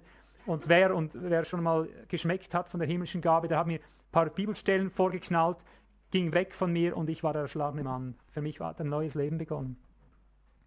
Ich habe es erst wieder gefunden, nachdem ich gemerkt habe, nur wenn ich dynamisch in der Kraft des Friedens bleibe. So hat mich Gott das gelehrt. Nur dann werde ich am Ziel ankommen. Und das werde ich mit Furcht und Zittern tun, weil ich spüre, wie betrogen sind wir doch. Ja. Und noch was kommt dazu. Ich bin nicht allein. Gesamtgerechtigkeit, das Reich ist Gesamtgerechtigkeit. Es nützt mir gar nichts, persönlich gerechtfertigt, geheiligt, gestriegelt, geputzt hier unten zu kommen. Wenn wir hier zusammenkommen, ich falle mit unter dieselbe Decke und dieselbe Last unserer gemeinschaftlichen Verfehlung. Ne. Jeder, der nicht drin ist, jeder, der hier drin sitzt und kritisiert, jeder, der hier drin mit eigenen Interessen sitzt, jeder, der nicht mitkommt, egal was geschieht, jeder, der hier verfehlt für sich, schlägt das nieder im Gesamtbereich. Und ich habe vorher kein Leben, kein Friede gesamthaft, bis ich das raufgekriegt habe, dass wir alle im Strom des Lebens stehen. Du kannst von der ersten Stunde an im Strom des Lebens sein. Das lehrt dich der Tempel in Hesekiel 47.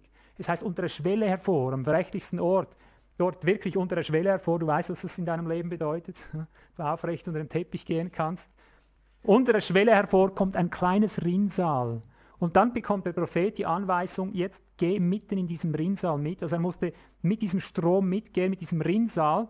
Und das zeigt, er konnte von Anfang an drin bleiben. Ich sage ja nicht, du kannst von Anfang an drin schwimmen. Sage ich ja nicht. Ich sage, du kannst von Anfang an drin sein. Das Lebenswasser ist ganz dünn, das berührt nur deine Fußsohlen am Anfang, es kitzelt nur ein bisschen, ja. Aber du kannst drin sein, du kannst Schritt halten, tausend Schritte. Was geschieht? Du hast ihn an den Knöcheln. Du wirst hineingeführt in die Tiefe des Reiches, aber du kannst drin sein. Und dann, wenn du weitere tausend Schritte gehst und nochmal so, dann merkst du, wie das plötzlich es übernimmt und du schwimmst. Und dann bist du immer drin wie am Anfang, aber in der Fülle. Ich kann heute in einer ganz anderen Fülle drin sein als vor 20 Jahren, glaubst du mir das? Ich kann heute Morgen aufstehen, wann es ist, ich kann gleich rein. Ich wache auf und bin schon drin, oder? Und dann kommt die Gesamtgerechtigkeit, ich spüre, ich falle ich fall, äh, unter die Gesetze der, der ganzen Not, die herrscht, die ganze, Die Sünde der Unterlegenheit war heute eine der stärksten, die sich gezeichnet hat. Sünde der Unterlegenheit. Ich spüre, es kommt alles über mich. Wir leben, wenn ihr steht im Herrn, sagten die Apostel. Ich kann nicht einfach für mich leben, ein vollkommenes, schönes Leben im Reich. Du gehörst mit zum Reich. Und sobald ich mit dir Berührung habe, beginnen sich unsere, unsere Gemüter, unsere Geister zu verbinden. Ja? Deine Schuld wird meine Schuld. Dein Stand wird unser Stand. Ja? Meiner kann es vielleicht ein bisschen mit aufkletten, aber wenn ich den Punkt nicht treffe, wir sind außerhalb dem Strom. Das ist das Problem. Kannst du das alles erfassen? Also, wir, wir müssen uns jetzt Rechenschaft ablegen, in diesem Reich drin zu sein, den Frieden zu messen, das Leben, die Kraft zu messen ist das A und O, das ist unsere zentrale Aufgabe. Es ist der Kampf des Israel. Was geschieht, wenn wir das tun? Paulus sagt in 2. Korinther 10, Vers 4, das schlagen wir vielleicht ganz kurz auf. Denn obwohl wir im Fleisch wandeln, kämpfen wir nicht nach dem Fleisch, denn die Waffen unseres Kampfes sind nicht fleischlich, sondern mächtig für Gott. Zur Zerstörung von Festungen, so zerstören wir Vernünfteleien, also Logismen, Berechnungen, Beurteilungen heißt das. Wir zerstören sie. Wir zerstören jede Höhe, die sich gegen die Erkenntnis Gottes erhebt und nehmen jeden Gedanken, jede Wahrnehmung gefangen unter den Gehorsam Christi und sind bereit, allen Ungehorsam, alles daneben hören, heißt das, vorbeihören, zu strafen, wenn euer Gehorsam erstmal erfüllt sein wird. Also merkst du, was Paulus hier sagt? Er sagt, wenn wir zusammenkommen, dann beginnen wir alles einzureißen, was fromm daherkommt und es ist nicht Christus drin. Kannst du das dieser Warte den heutigen Morgen besser einordnen? Das hat nicht mit Feindschaft zu tun. Es das heißt nicht, wir kämpfen gegeneinander, wir schlagen einander die Bibel um die Ohren. Aber wenn jemand aufsteht, der eine Bezeugung gibt, und die mag noch so trefflich sein, es mag eine Buße sein, es mag unter Tränen sein, dass er Buße tut, dann möchten wir nur eines. Wir achten, Moment mal, tut deiner Buße unter Tränen. Traditionalisten würden jetzt rufen, Halleluja, Erweckung, Erweckung. Da hast du gesehen, der hat geweint da vorne. Interessiert uns überhaupt nicht, wir möchten sehen, welche Qualität, hören, welcher Qualität sind diese Tränen, verstehst du? Hm, da gefällt mir etwas nicht, er weint und die Sünden, wir können es abnehmen, dass ihm das leid tut, aber Bruder, es stimmt was nicht. Weißt du, wenn du es untersuchst, merkst du plötzlich, äh, der hat Nabelschau betrieben, er gräbt eine alte Sünde zum Beispiel wieder aus, die er zwar wirklich getan hat, die aber längst unter dem Blut war. Jetzt bringt er sie wieder. Ist sie abgedeckt von der Kraft des Geistes? Sicher nicht. Warum denn auch? Das ist ja nicht die Wahrheit, oder? Verstehst du? Und wenn jemand vorne steht und beginnt wunderbare Ausführungen zu machen, er, er predigt fast, er, er bringt eine, eine wunderbare Erkenntnis. Mich interessiert nur eins, warum baut es nicht auf? Was steckt dahinter? Wenn es nicht aufbaut, warum predigt der Mann? Dann hat er was, entweder ist, gehört er nicht nach vorne, oder dann muss er was anderes predigen, oder äh, dann ist vielleicht gar nicht an der Zeit zu predigen. Hm?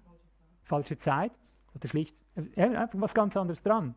Merkst du, wenn du mal mit dem rechten Reich konfrontiert wirst, wenn du keine Führerschaft darin hast, die sich schon ein bisschen auskennt, wenn du keine Väter hast in Christo, die das Leben kennen und beurteilen, die dir aus der, aus der ganzen Suppe heraushelfen, aus dem Sumpf, in dem du drin bist, und das mit beurteilen, wie Paulus sagt, alles niederreißen, was nicht äh, Gott vereinigt ist, was nicht die Erkenntnis Gottes trägt, was nicht den Geruch des Christus trägt, dass jede Höhe niedergeworfen wird, dass es geschieden wird. Wenn du da nicht Hilfe hast, sag mal, wo willst du dich hinentwickeln? Das ist unser Verhängnis. Wir sind ohne Reich groß geworden. Man richtet nicht sich nach dem Frieden Gottes aus, man richtet sich nach Theologie aus, man richtet sich nach frommen Interessen aus, man richtet sich nach, nach missionarischen Aktivitäten, nach gemeinschaftlichen Aktivitäten aus, nach irgendwelchen Zielen, die man sich selbstständig gesteckt hat, die man alle in der Bibel findet. Und man ist nicht nur darauf bedacht, in allem zu achten, wo ist der Friede drin, wo ist er nicht drin, wo ist die Kraft, wo ist das Leben drin und wo ist es nicht drin. In diesem müssen wir Gott dienen. Seht ihr darum, wenn wir hier zusammenkommen, wir haben nur das eine vor Augen, ist das, was gesagt wird, von der Kraft abgedeckt oder ist es nicht abgedeckt? Ist Leben drin oder nicht Leben drin? Dass halt, wenn, wenn es den ganzen Tag eine Pleite gibt, dass wir am Abend immerhin in der einen Wirklichkeit bleiben, dass wir sagen, Moment, bevor wir nach Hause gehen, lasst uns attestieren, wir waren heute überhaupt nicht drin. Und wenn wir drin waren, können wir manchmal sagen, da war ein kleiner Funke drin und dann lange wieder nichts mehr, dann ging es wieder abwärts und dann kam da wieder ein Funke. Manchmal hat es so ein bisschen wie eine Treppe gegeben, da war wieder alles weg. Ich sage jedes Mal, wenn es so macht, warst du nicht drin. Ja? Gott hat nur eines mit uns im Sinn. Dass jedes, das redet, das Gesamte auferbaut. Wohnbau heißt es ja im Griechischen, dieses Ikotomia bedeutet Wohnbauen. Eine Wohnung bauen für ihn, dass er mitten hineinkommt, dass die Kraft ständig zunimmt, nach dem ewigen Muster, dass du nur, nur, nur emporgehst. Nur. Und zwar auf allen Gebieten. Dass wenn ein Wort kommt, das nach unten führt, das gleich das nächste es noch höher bringt, als es vorher war. Denn jede Korrektur, die angebracht wird, die getroffen hat, wird es nicht nur auf denselben Stand bringen, auf der es war, es wird immer höher sein nachher. Das ist Apokatastasis, das ist Wiederherstellung. Verstehst du? So gleicht Gott es aus, dass dieses Wort, es nur aufwärts geht, erfüllt wird. Darum haben wir grundsätzlich Freude, wenn, wenn Katastrophen sind in unserer Mitte. Ja? Wenn einer nach dem anderen daneben redet, eigentlich ist es immer die große Verheißung, wenn hier das Reich wieder zur Oberhand kommt, dann sind wir ein ganz, ganz schönes Stück weiter nachher. Ja? Manchmal ist es ganz gut, wenn man mal ein paar Stunden durchgeschwitzt hat, nicht mehr weiß, wo steht der Kopf, was geschieht hier überhaupt. Ah, ich, ich komme nicht mehr mit, ich habe eine Verwirrung, ja, ich möchte am liebsten nach Hause. Aber wenn du am Schluss verstehst, warum das so war, weil wir das Reich nicht kennen, weil niemand da war, der fähig war, hier so fadengrad zu setzen, dass nachher alles, oh, oh, oh, jetzt sind wir wieder da. Oder? Das war es doch, oder? Wir sind nicht reichstauglich. Aber die Verheißung ist da und darum musst du diese Predigt als Glaubensermutigung nehmen. Es ist nicht nur möglich, es ist ein Befehl. Wir können unablässig im Strom drin sein. Wir müssen unablässig drin sein und das Ziel Gottes ist, mit jeder Klarheit, die hineinkommt, dass kein faules Wort mehr über unsere Lippen kommt, dass es von Kraft zu Kraft geht. Haben wir alles schon erlebt. Wir haben das schon so weit erlebt, dass, man, dass du am Schluss nichts mehr sagen konntest. Immer wieder so erlebt, dass du am Schluss nur noch dastehen konntest und du wusstest, wer jetzt redet, sündigt. Wer jetzt betet, der sündigt. Wer jetzt sagt, oh, Herr Jesus hat gesündigt. Kannst du das vorstellen? Ich liebe dich, Herr Jesus hat gesündigt. Wer sowas sagt, kannst du dir das vorstellen, dass es gibt? Du sagst, nein, du, solange du sagst, Herr Jesus, ich liebe dich, das kann nie Sünde sein. Du hast eine schöne Ahnung. Wenn die Heiligkeit Gottes so stark da ist, dass du schweigen sollst, dann sagst du nicht, lieber Herr Jesus, und ich bete dich an, Herr Jesus, dann kriegst du eins auf den Mund, verstehst du? Wenn, er, wenn der Geist schweigt. Ich habe jahrelang versucht, dieses Problem unter die Füße zu bringen, weil wenn die Salbung kam und du spürst, oh, jetzt ist es soweit, jetzt sind wir im Allerheiligsten, jetzt haben wir das berührt, jetzt, jetzt ist Schweigen angesagt, dann wusstest du, jetzt kannst du es nicht sagen und es hat einige Laien darunter und die werden jetzt reinbeten und werden das zerstören.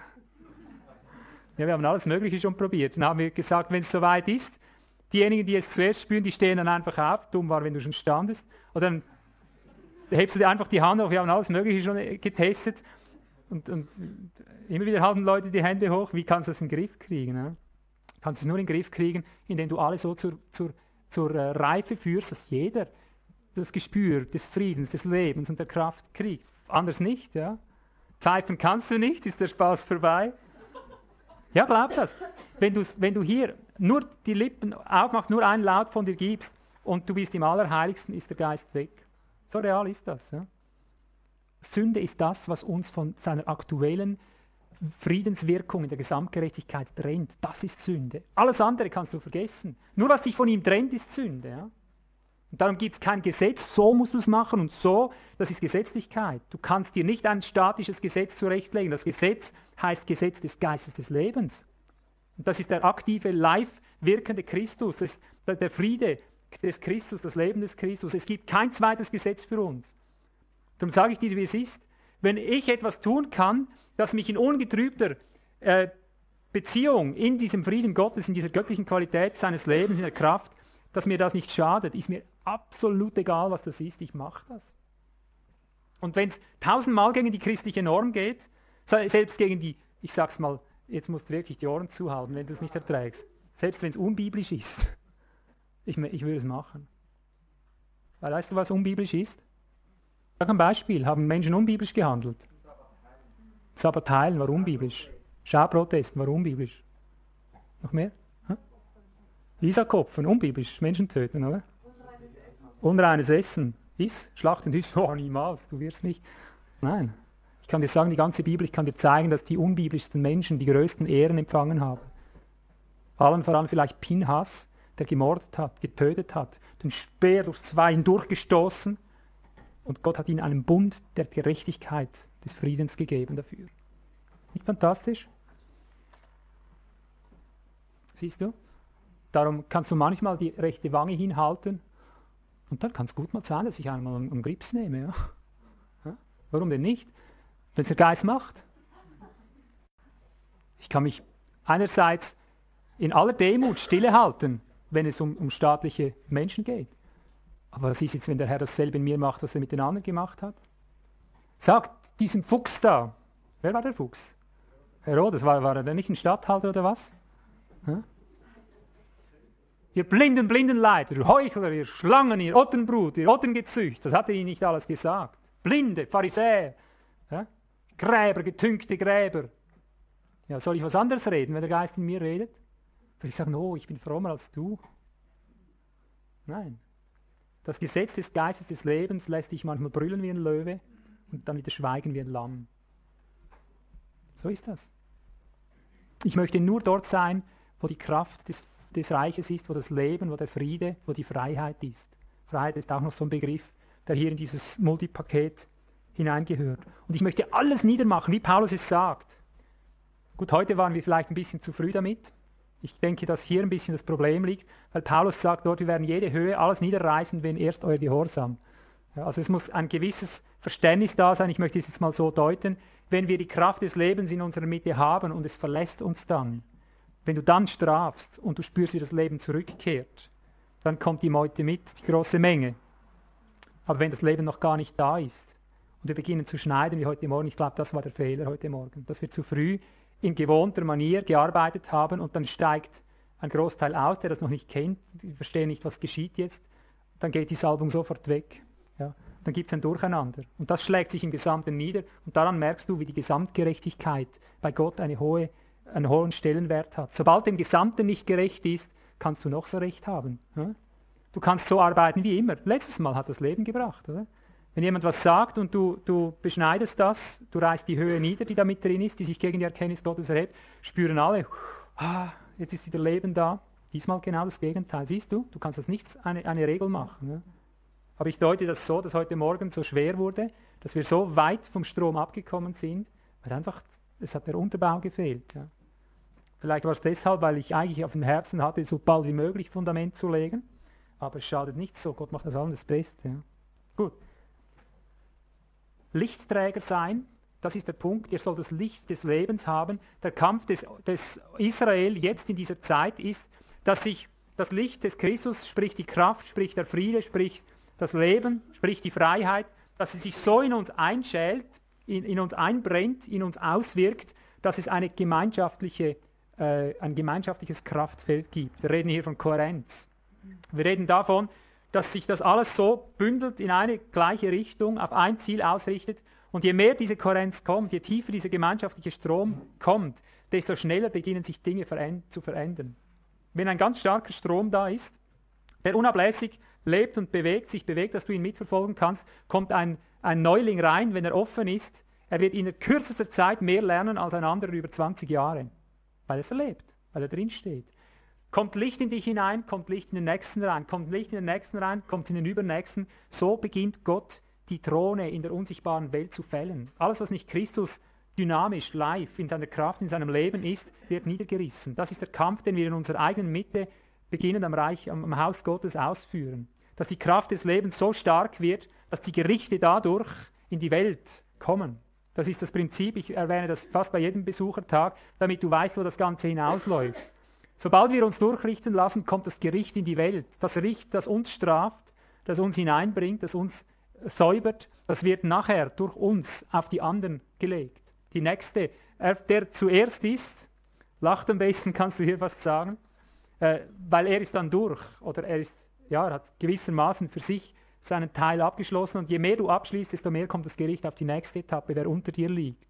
Und das sind die Gerichte, die in dieser Welt ganz organisch ausgehen, Erdbeben, Katastrophen, äh, psychische Störungen, Schlünde werden geöffnet, weil die Teufel, die, die äh, überall im Himmel waren, im Himmel, ich meine jetzt im himmlischen Bereich, in dem wir uns aufhalten, von dem Paulus sagt, unser Kampf ist in himmlischen Bereichen.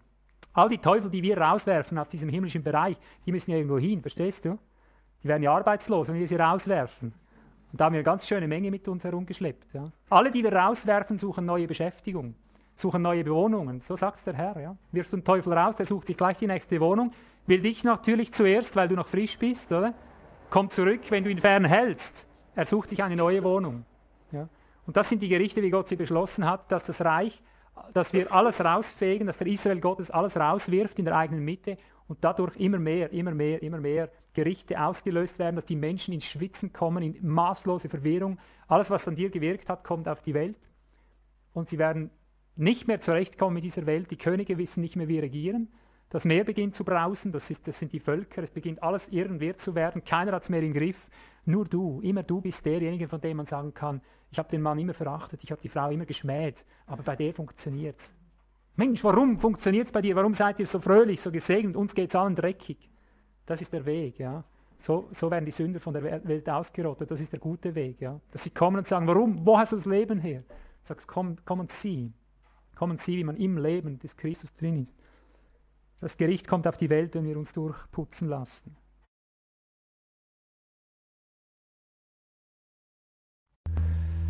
Wir danken, dass die Kraft reicht, dass deine Salbung uns begleitet.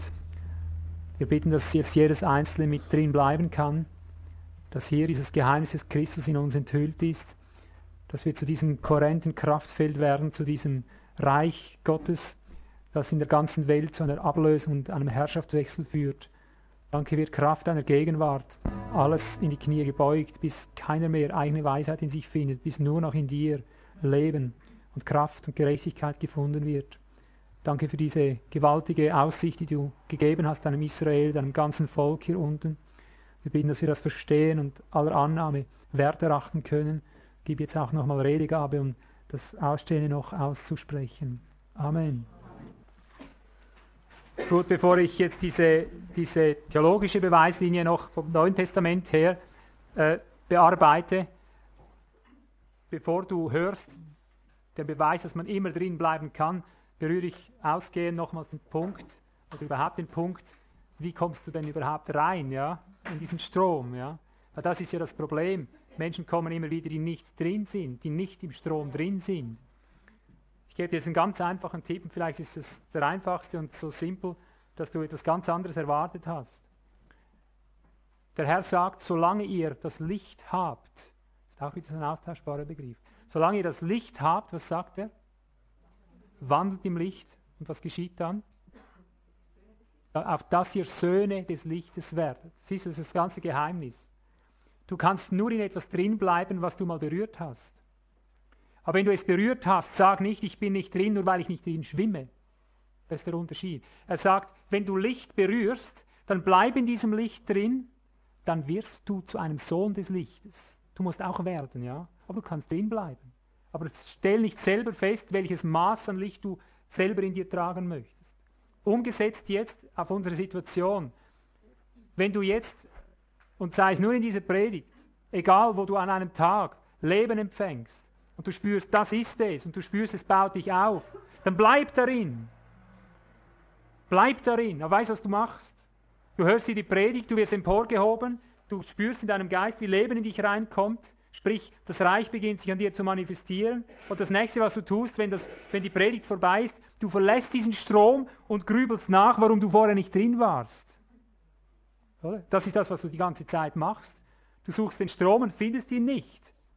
Und dann, wenn er da ist, gehst du einen Moment mit, ergötzt dich an dem Licht, wie es heißt von Johannes dem Täufer, um nachher wieder zu vergessen, was du gehört hast. Vergiss mal alles. Vergiss alles und jedes, was war. Wenn du heute den Strom berührst, wenn du heute das Leben berührst und merkst, das ist es, bleibet in mir. Bleibet in mir. Und so bleibe ich in euch. Und so bringt ihr Frucht. Das ist die ganze Anweisung. Vergiss doch, warum du nicht drin warst. Hauptsache, du hast ihn gefunden. Siehst du, hier, hier war ich wirklich, äh, da kann ich sagen, da war ich mal nicht dumm in meinem Leben. Ich habe fast alles falsch gemacht in meinem Leben, was man falsch machen kann. Aber so fest ich gesündigt hatte und Gott nicht entsprach, als ich das erste Mal Leben schmeckte, ich habe mich daran vergriffen. Ich habe nicht gefragt, warum war ich vorher nicht in diesem Leben drin. Oder hinterfragt, warum habe ich es nicht schon früher gefunden. Ich habe das einfach geschluckt und dann, dann nicht mehr losgelassen. Und als ich es verloren, ich wusste damals die Zusammenhänge nicht, ich habe nicht mehr aufgehört, bis ich das Leben wieder hatte. Und so habe ich es gefunden. Obwohl mir das in dem Sinn nie gepredigt worden war. Das habe ich erlebt. Also sei nicht so dumm, dass wenn du das Leben berührt hast, dass du nachher untersuchst, warum warst du vorher nicht drin. Bleib einfach in dem Leben drin, solange es dir gewährt wird. Und dann, was aktuell, was aktuell dieses Leben unterbricht, im Jetzt und heute, im unmittelbaren Moment, da beginne, da beginne, ja. vor der Nase. Du gehst vielleicht raus, bist völlig drin, du siehst es, jetzt kannst du es fassen, und dann kommt irgendeine Situation und du spürst, oh, jetzt geht's runter. Was hast du gemacht? Warum hast du mich verlassen, sagt der Herr. Bleib stehen, mach's gerade so. In dem Moment, wo du das Leben verlierst und dann merkst du, ich habe darüber nachgedacht, wie ich das Leben erhalten könnte. Also so nicht. Merkst du? Das ist das, was sich das Reich lehrt. So nicht.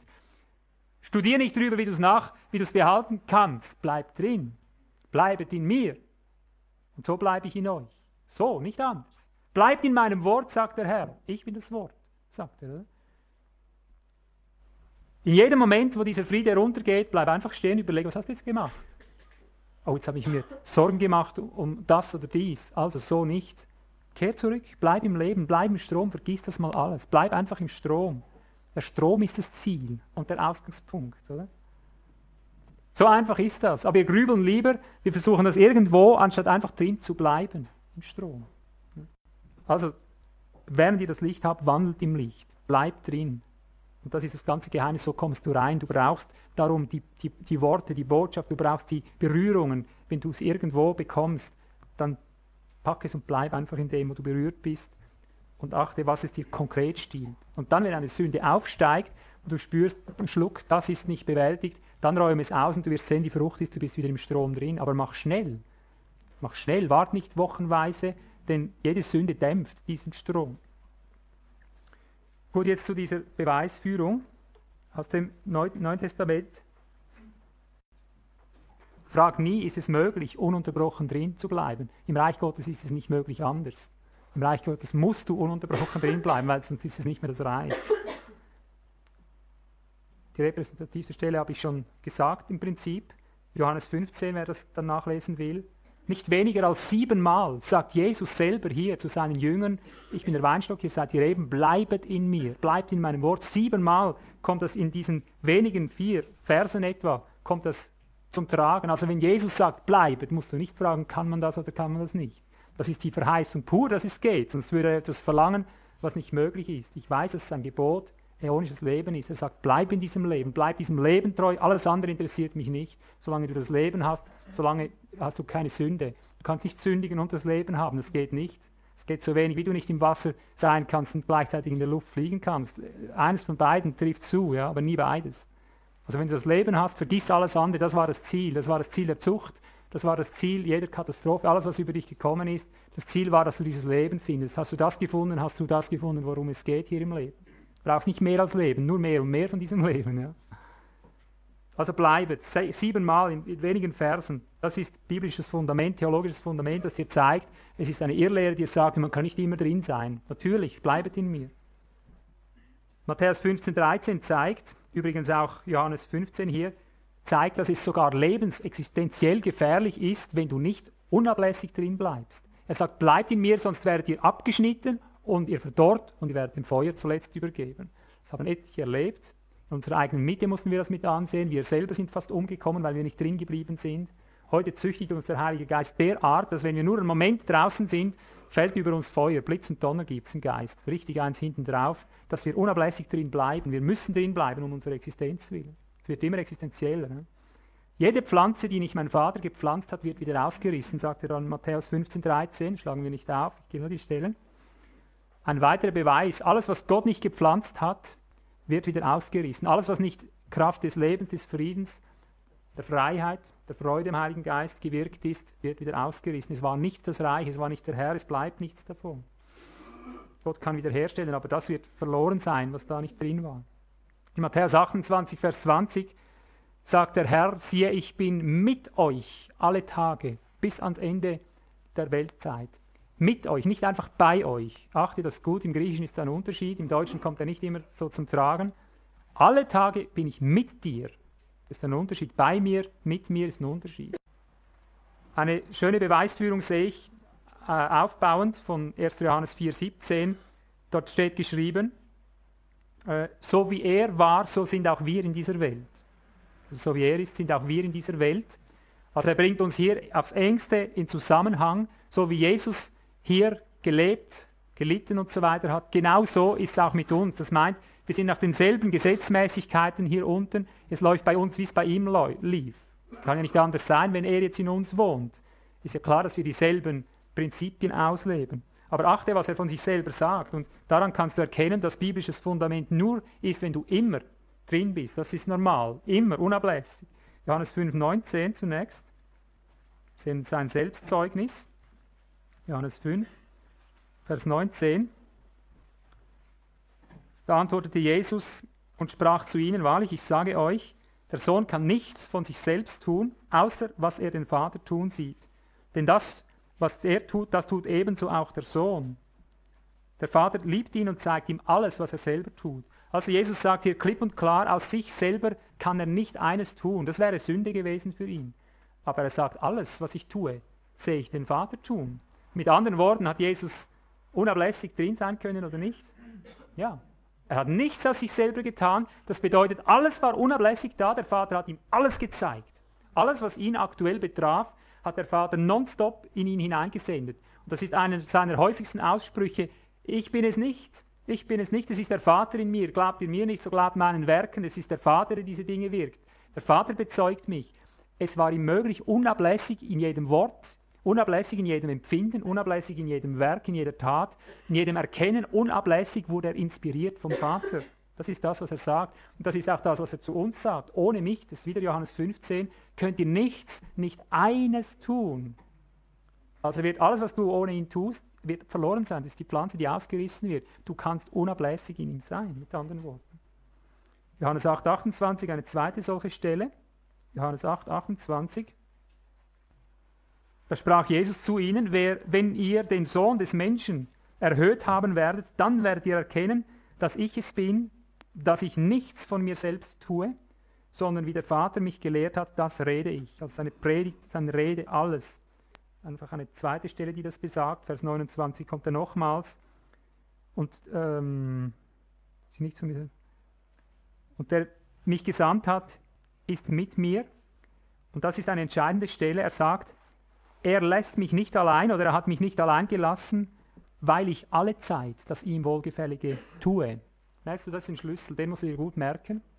Du sagst, warum hat mich Gott verlassen? Warum ist er nicht mit mir? Warum ist der Strom nicht mit mir? Du musst fragen, warum war er mit Jesus? Hier die Antwort. Er hat mich nicht allein gelassen, der Vater, weil ich alle Zeit Schritt halte. Weil ich alle Zeit das ihm Wohlgefällige tue. Vorher sagt er, ich tue nichts aus mir selber. Also der Vater kommt mit einer Wirkung und jede Wirkung, die kommt, er geht einfach mit, ob es ihm passt oder nicht. Und darum lässt der Vater ihn nie allein. Darum ist er unablässig drin. Wenn es bei dir und bei mir nicht so ist, wenn es bei uns als Versammlung nicht so ist, ist, weil wir Einsätze verpassen.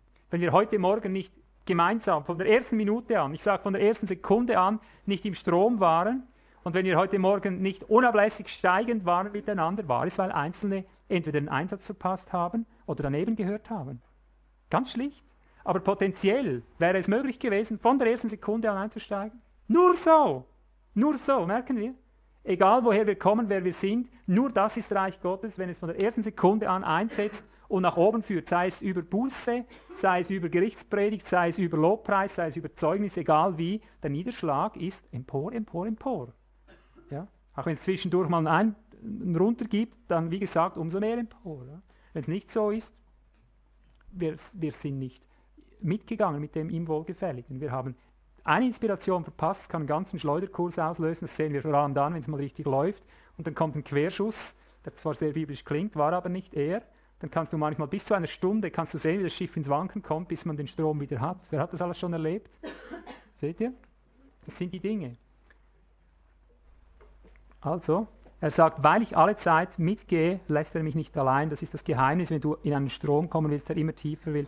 Mach einfach alles, was er sagt. Apostelgeschichte 2, 24 und 25. Hier wird es mit anderen Worten bezeugt. Vom, vom Psalm her wird es, glaube ich, aufgerollt.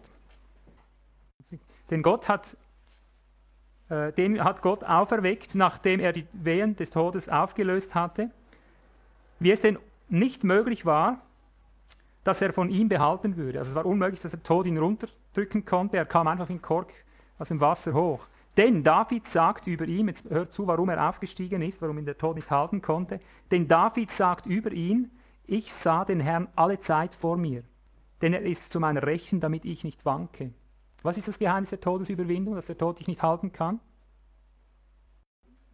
Ja, das ist das einzige Geheimnis. Er sagt, der Tod, es war unmöglich, der Tod konnte nicht runterdrücken, denn ich habe dich alle Zeit vor Augen. Das ist das ganze Geheimnis. Das wird das Geheimnis deiner und meiner Erstauferstehung sein, wenn wir hier gewürdigt sind, wie es heißt, heilig und gerecht, wer an der ersten Auferstehung teilhat. Nur das, dass du gelernt hast, mit dem Strom mitzugehen, mit dem Leben mitzugehen, in alle Zeit, alle Zeit, alle Zeit. Das ist die Beweisführung, die ich hier zeige, dass du beim Thema bleiben kannst. Es ist nicht nur möglich, es ist befohlen. Und ich würde sagen, wenn ich gelernt habe, alle Zeit, der wird am Schluss sehen, dass ihm das Entscheidende fehlt. Der Tod kann ihn festhalten. Bei ihm war es unmöglich. Ist auch bei dir unmöglich. Das sind die Vorübungen. Wenn du geistlich in den Tod hineingenommen wirst, wenn ich geistlich in den Tod hineingenommen werde durch den Organismus, weil alles irgendwo im Tod drin steckt, es ist unmöglich, du kannst mich nicht da unten halten, wenn ich in ihm bleibe, wenn ich auf ihn meine Augen fixiert lasse, ich komme hoch, ich komme einfach hoch, ich wachse durch den Asphalt hindurch und dann stehe ich wieder da. Und du genauso. Behalte einfach die Augen auf ihn, grüble nicht in dir, bleib einfach. Und der Tod kann dich nicht halten, unmöglich.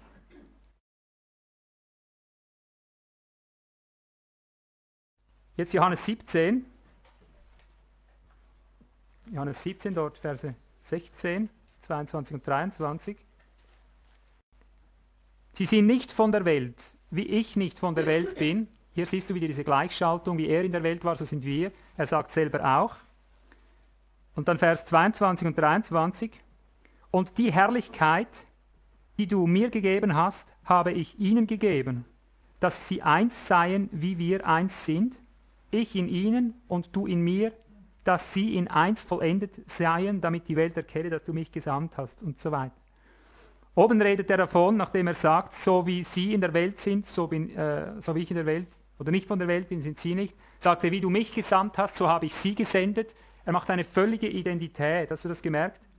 Sie sind wie ich, nicht in der Welt wie ich, sie sind gesandt wie ich. Sie werden verherrlicht in der gleichen Weise wie ich, wie du mich verherrlicht hast. Was ist das? Er sagt, ich in dir, du in mir. In der gleichen Weise. Also wenn wir in der gleichen Weise wie er sind, hast du hier die biblische Beweisführung.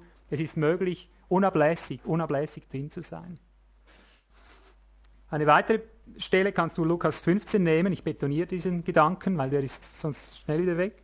Lukas 15, 31, wo sie Lichter aufschlagen. Kind, du bist doch alle Zeit bei mir, sagt da jemand.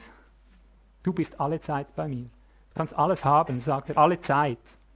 Das ist der Vater, der zu seinem Sohn spricht, was repräsentativ für Gott und sein Volk ist. Du bist alle Zeit bei mir, hast alles zur Verfügung. Warum nimmst du es denn nicht? Hast du nicht kapiert, dass es alle Zeit ist? Oder 1. Korinther 15, 58, eine, eine wunderschöne Anweisung, die liebe ich seit jüngster Kindheit im Geist. 1. Korinther 15, 58, ich weiß noch nicht mal, könnte sogar mein Taufvers noch gewesen sein. Daher, meine geliebten Brüder, seid fest, unerschütterlich, alle Zeit überströmend in dem Wirken des Herrn. Ja. Alle Zeit übrig haben für andere. Ja. Also noch nicht mal, dass du nur für dich genug hast. Alle Zeit so, dass du für andere übrig hast. Um und um, Peri kommt hier in diesem Griechischen wieder vor, um und um seiend. Alle Zeit um und um seiend, habend aus dem Strom des Lebens. Alle Zeit. Ist also möglich, wenn er das sagt. Eine gewaltige Stelle ist 2. Korinther 2, 14. Da zeugt Paulus davon, dass wir von Christus alle Zeit im Triumph herumgeführt werden, im Triumphzug, alle Zeit. Das meint konkret, dass du als sein Gefangener alle Zeit äh, von ihm in Besitz bist und er dich rumschleift von einem Ort zum anderen und überall seinen Triumph in dir sichtbar macht. Alle Zeit, alle Zeit, alle Zeit. Es darf nicht einen Moment geben, wo wir diesen Strom verlassen. Das ist das, das, was Gott möchte damit. Normal ist, dass du immer drin bist. Alles andere ist nicht Reich Gottes konform. Sage ich, wir haben deshalb keine Probleme? In dem Moment, wo du das Leben verlässt, gehst du schon wieder zurück. Das ist damit gemeint. Bis du lernst, im Strom des Lebens so zu wandeln, dass du es abschätzen kannst, wie einer, der übers Hochseil geht. Der fiel am Anfang auch runter aber der geht am Schluss da drüber. Du lernst es abschätzen, du lernst im Geist bleiben, du lernst im Moment, wo das Leben gesamthaft zu sinken beginnt, bleibst du drin und achtest, was tut der Geist und du lernst es. Und darum sagen wir immer nach Pleiten, sagen wir, das werden wir noch einnehmen, das Land. Wir bleiben auch da noch drin, wenn diese Krisen kommen. Auch da stürzen wir nicht ab. Ja. Einer der schönsten Verse, 2. Korinther 9, Vers 8. Das würde ich am Schluss der Verkündigung am liebsten noch singen, wenn es Johannes noch in Erinnerung hat, 2. Korinther 9,8 haben wir ein Lied davon gemacht, mal vor vielen Jahren. Gott aber vermag, auf euch überzuströmen, überströmen zu lassen, jede Gnade, damit ihr in allem, alle Zeit, alles Genüge habt und überströmt zu jedem guten Werk. Schön, oder? In allem, alle Zeit, alles genüge. Hier kommst du nicht mehr durch. Das Netz ist zu eng gewoben. Aber es ist wichtig, das ist theologisches Fundament, dass du siehst, das ist biblisch, es ist nicht Anmaßung, nicht Gott versucht, dass einer daherkommt und sagt, wenn, wenn du, du, kannst nicht immer drin sein, oder? Oder beim Predigen, ich habe das sogar beim Predigen zu hören gekriegt, weil ich so klar gelehrt habe wie jetzt, dass ich gesagt habe, so ist es, sind die nachher auf mich losgekommen auf der Bibelschule, ja, du musst es immer so, dass es relativ bleibt. Oder? Dann sage ich, ja, Moment, ist, die Wahrheit relativ? Ja? Also so weit geht die, die, Christenheit mit Bibelschulen, dass sie dir lehren, du darfst nicht absolut lehren. Ich sage dir, das Reich ist absolut. Entweder ist es Wahrheit oder ist es Lüge, schwarz oder weiß. Jetzt die Praxis, noch ein kurzer Blick darauf und nachher komme ich schon buchstäblich zur letzten Stelle. Die Praxis kurz aus Matthäus 18, 15, damit wir diese Textstelle, die auch sehr traditionell verwaschen ist, aus einem neuen Licht sehen. Ich zeige dir einfach, was hier eigentlich steht, um was es hier eigentlich geht, praktisch im Neuen Testament. Matthäus 18, Vers 15. Da heißt es, wenn aber dein Bruder sündigt, so gehe hin, überführe ihn zwischen dir und ihm allein. Wenn er auf dich hört, so hast du deinen Bruder gewonnen. Wenn er aber nicht hört, so nimm noch einen oder zwei mit dir, damit aus zweier oder dreier Zeugen Mund jede Sache bestätigt werde. Wenn er aber auch nicht auf sie hören wird, so sage es der Gemeinde. Wenn er aber auch auf die Gemeinde nicht hören wird, so sei er dir wie der Heide und Zöllner. Dann sagt er, was ihr hier auf Erden bindet, das ist auch im Himmel gebunden und so weiter. Mit diesen Textstellen verfahren wir in der Regel schon sehr peinlich, wenn wirklich Sünde geschehen ist. Ich weiß es auch aus früheren Jahren, als wir noch äh, in Gemeinden drin waren, da hat es Ehebruch, da hat es Unzucht, Schwulereien und alles Lesbianismus, da hat es nichts gegeben, was es nicht, was nicht gegeben hätte. Leute, die in der Sünde lebten und nicht abließen davon, bewusst nicht abließen. Und das war so peinlich, bis da mal jemand aufgestanden ist und sich fast entschuldigen, mal jemand äh, in eine Gemeindezucht genommen hat, das war fast undenkbar. Ne? Dass man jemand richtig genommen hat und dann hingestellt, man hat immer gedacht, das muss man alles dem Heiligen Geist überlassen. Also eigentlich ein Wahnsinn. Die Schrift verfährt hier knallhart. Er sagt, siehst du einen Sündigen, geh sofort hin, sag es, hört er nicht den zweiten, dritten schon weg. Ausgeschlossen aus der Gemeinde, und zwar als Zöllner und, und als Sünder, als einer, der nicht dem Reich Gottes angerechnet werden darf, der öffentlich als Heide deklariert werden muss weil er von der Sünde nicht lässt. Ja. Also wären wir nur schon da, dass wir das bei ernsthaften Sünden praktizieren würden, wir hätten schon viel dazu gewonnen. Ich sage dir jetzt aber, was die Maßstäbe sind. Ich bin fast geneigt zu sagen, die Alten haben euch gesagt. Ja, ihr habt gehört, dass gesagt ist, wenn dein Bruder sündige, sündige, ich aber sage euch. Weißt du, was das konkret bedeutet für uns? Wenn dein Bruder sündigt, hier dieses Wort Hamatano, im Griechischen, wenn du das genau untersuchst, heißt das nichts anderes als, wenn dein Bruder, äh, soll ich es gleich auf den Punkt bringen, wenn der, dein Bruder am Leben Gottes vorbeigeht, das ist der Inbegriff von Hamartano, wenn dein Bruder am Leben Gottes vorbeigeht, führe ihn runter unter das Joch, überführe ihn, ist wie unter ein Joch führen, vor den Richter stellen. Hamartano bedeutet unzeugend sein, einer, der nicht Zeugnis gibt dem Leben Gottes. Das Leben Gottes ergeht, er geht nicht mit, er bezeugt es nicht mit, er hält nicht Schritt damit. Hörst du was? Und ich sage mal, wie ich es empfinde, was einzig das Leben des Israel im jetzigen Zeitalter rettet. Wenn wir das, die Stelle nicht praktizieren lernen, wie es jetzt am Ende der Zeit zu praktizieren ist, wir werden alle umkommen. Jeder Einzelne hier drin ist ein Bruder, eine Schwester, und es ergeht ein Strom des Lebens. Da redet zum Beispiel einer im Geist und du spürst, der Geist kommt hoch. Jetzt steht da einer und gibt diesem Leben nicht Zeugnis, obwohl es Leben war. Er stellt sich vielleicht vorne hin, wie wir das immer wieder erlebt haben, und beginnt das irgendwie zu untergraben. Und du nimmst einen zweiten herbei, ein zweiter gibt ihm Zeugnis, aber Moment mal, Bruder oder Schwester, das war doch Leben. Wie, wie greifst du das an? Und er beginnt sich durchzusetzen. Und dann beginnt sich der ganze Organismus einzuschalten und Zeugnis abzulegen, dass das Leben war. Und der da vorne steht stur, stellt auf stur und, und nimmt es nicht an. Glaub mir, wenn der Mensch nicht ausgeschlossen wird an dieser Stelle, an dieser Stelle, ist das der Untergang der Gemeinde, wenn wir nicht so denken lernen in dieser Dimension. Das haben wir nicht so in der Schrift entdeckt, das hat der Geist Gottes mit uns praktiziert über viele Jahre. Denn wenn der Strom floss Und alle waren mit drin und das ist geschehen. Es ist jedes Mal zur Eskalation gekommen. Wir konnten gar nichts machen, stimmt das? Wir konnten gar nichts machen, es hat eskaliert. Zuerst war es einer und dann kam ein zweiter, der hat nicht gehört und dann vielleicht ein dritter und dann haben sich alle eingeschaltet und dann gab es ein Gefecht. Meistens sind die Leute nachher rausgerannt. Wenn du das Leben Gottes nicht bezeugst, mitbezeugst, wenn es da ist, bist du ein Zerstörer der, der, der Gemeinde. Wenn wir das nicht so praktizieren lernen, dass das Leben so verbindlich wird, dass wenn wir es erkennen und an, anhand des Lebens so einander zurückrufen, unter den Thron Gottes rufen, wenn einer das Leben, sich gegen das Leben versündigt, wenn wir das nicht so beherrschen lernen, es wird immerfort, immerfort unterwandert werden. Weißt du, jemand, der das Leben nicht bezeugt, obgleich verschiedene von allen Seiten dem Leben Zeugnis gibt, wenn jemand hier angriffig wird, das geht ja darum, dass er das einfach kategorisch äh, noch nicht mal bereit ist zu prüfen, das ist ja eigentlich der Punkt. Ja.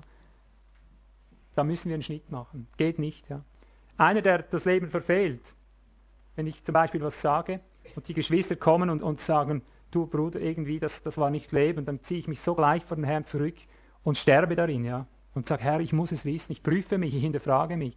Aber wenn ich stur, auf stur stelle und so, nein, komm nicht in Frage und ziehe meinen Kurs durch, habe ich gegen das Leben gesündigt, wenn es Leben war. Ja. Es ist mir einfach wichtig, dass wir diese Dinge neutestamentlich schauen lernen, wie schnell es eigentlich geht und schon ist der Sauerteig drin und eine, eine Wirkung Gottes ist untergraben versuche den Tag zusammenzubinden mit einer Textstelle aus 1. Petrus.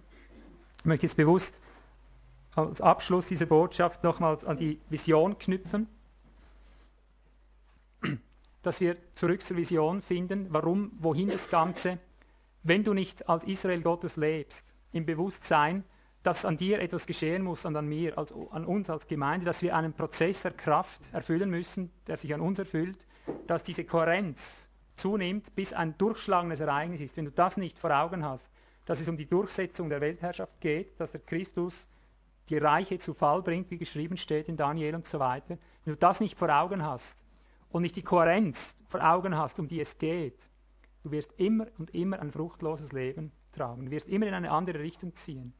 Könnt euch auch die Botschaften bestellen, die sonst gehalten wurden über die drei großen Feste, über das Versöhnung, den großen Versöhnungstag und so weiter. Ich, ich, kann das hier nicht alles wieder erläutern, aber es ist wichtig, dass du weißt, wo ist eigentlich der, der Israel unterwegs? Was ist sein Feind, den er vor Augen hat und so weiter. Mir ist wichtig, dass du spürst, ein Prozess muss an uns sein, der sich zusammen verbindet. Du allein bist, wir erklären es immer mit dem, mit dem äh, technischen Bild, du bist wie ein Biophoton in deinem Körper, du hast Millionen von Biophotonen, das sind kleine Lichtzellen, aus denen du bestehst. Eine dieser Lichtzellen ist so stark wie eine Kerze, die du auf 20 Kilometer Distanz sehen kannst. So schwach ist ein einzelnes Lichtlein. Ja. Und, und, wenn die Biophotonen in deinem Körper, wenn die aber kohärent zusammenwirken, wenn die zusammen, weil die alle dieselben äh, Strahlung, dieselbe Wellenlänge haben, ist das dem, dem äh, Röntgenstrahl zu vergleichen oder dem Laserstrahl, Verzeihung, dem Laserstrahl. Es ist eine, eine unwahrscheinliche Kraft, die sich hier zusammenbildet, wenn diese einzeln geschaltet werden. Und genau nach dem Prinzip läuft der Christus ab. Wenn du allein für dich irgendwo rumlichtelst, äh, ich weiß nicht, wie ich dem sagen soll, du wirst nie etwas erreichen, wird, wird sich keine Kraft bilden. Darum sagt er immer, wenn ihr eins werdet, wenn ihr vereinigt werdet mit mir, Ziel ist, dass alle eine Richtung sehen, dass alle denselben Feind erkennen und sich darauf einrichten und auf das hin ihre Kohärenz ausrichten, auf das hin arbeiten, auf das hin kämpfen, auf das Ziel hin, auf den Feind hin. Und das gibt eine Zusammenbündelung. Du allein bist zwar schwach wie eine einzelne Kerze auf 20 Kilometer Distanz, aber wenn sich das bündelt mit dem Gesamten, kommt es zu einer Wirkung wie ein Laserstrahl. Da kannst du sogar Eisen damit äh, durchschneiden. Ganze Stahlwände kannst du durchschneiden. Es kommt was in Bewegung, aber nur unter der Kohärenz. Und darum immer wieder Jesus, der sagt, wenn ihr eins werdet, wie der Vater und ich und ich und, und so weiter. Er hat alles auf Äußerstes dahin gebündelt, dass alles so eins wird, dass es ein Organismus gibt mit einer Schlagrichtung.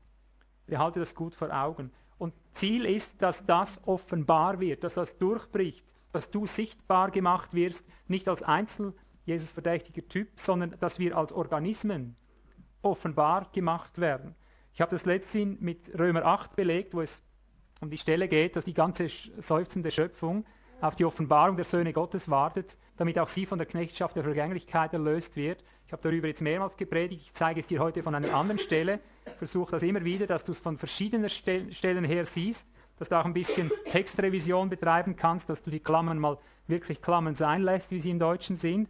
Ich zeige das heute aus 1. Petrus 5. Es redet vom selben, aber das ist das Ziel und, und mit dieser Vision möchte ich das Ganze zum Abschluss jetzt bringen. 1. Petrus 1, Vers 3 bis 6. Nimmst am besten deinen Stift hervor, dass ich dir einige Dinge dort sagen kann.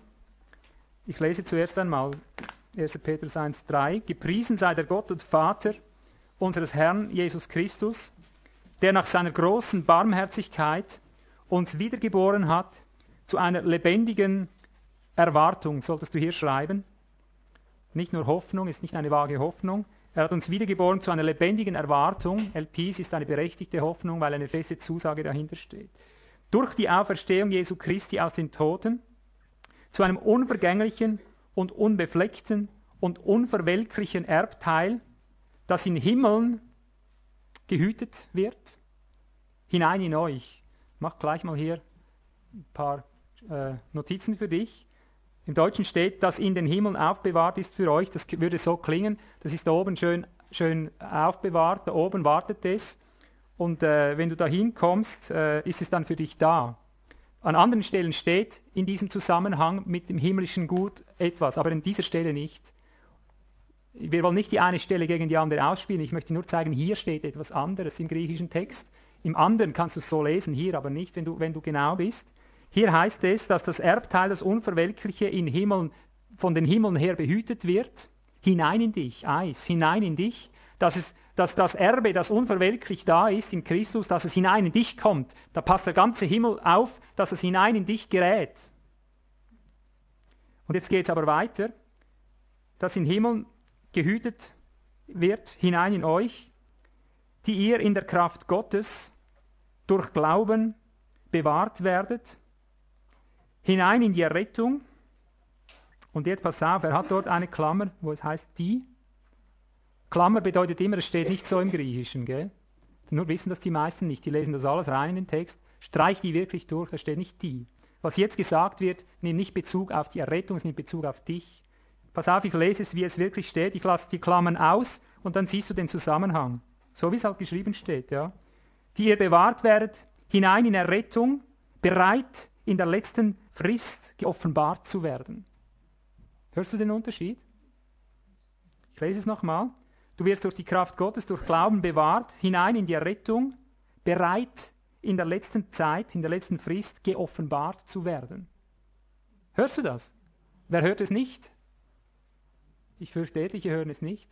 Ich lese es, wie es nicht steht, aber im deutschen Text nimmst du es so. Es heißt, äh, du wirst bewahrt durch Glauben zur Errettung, die bereit ist, in der letzten Zeit geoffenbart zu werden. Die Errettung ist bereit. Das stimmt in sich auch. Aber es trifft den Nagel nicht auf den Kopf, so wie es im Griechen steht. Du wirst offenbar, nicht die Errettung. Du musst in der letzten Zeit offenbar werden, beziehungsweise der Christus in dir. Die Söhne Gottes müssen offenbar werden. Du, hör nochmal gut den Unterschied.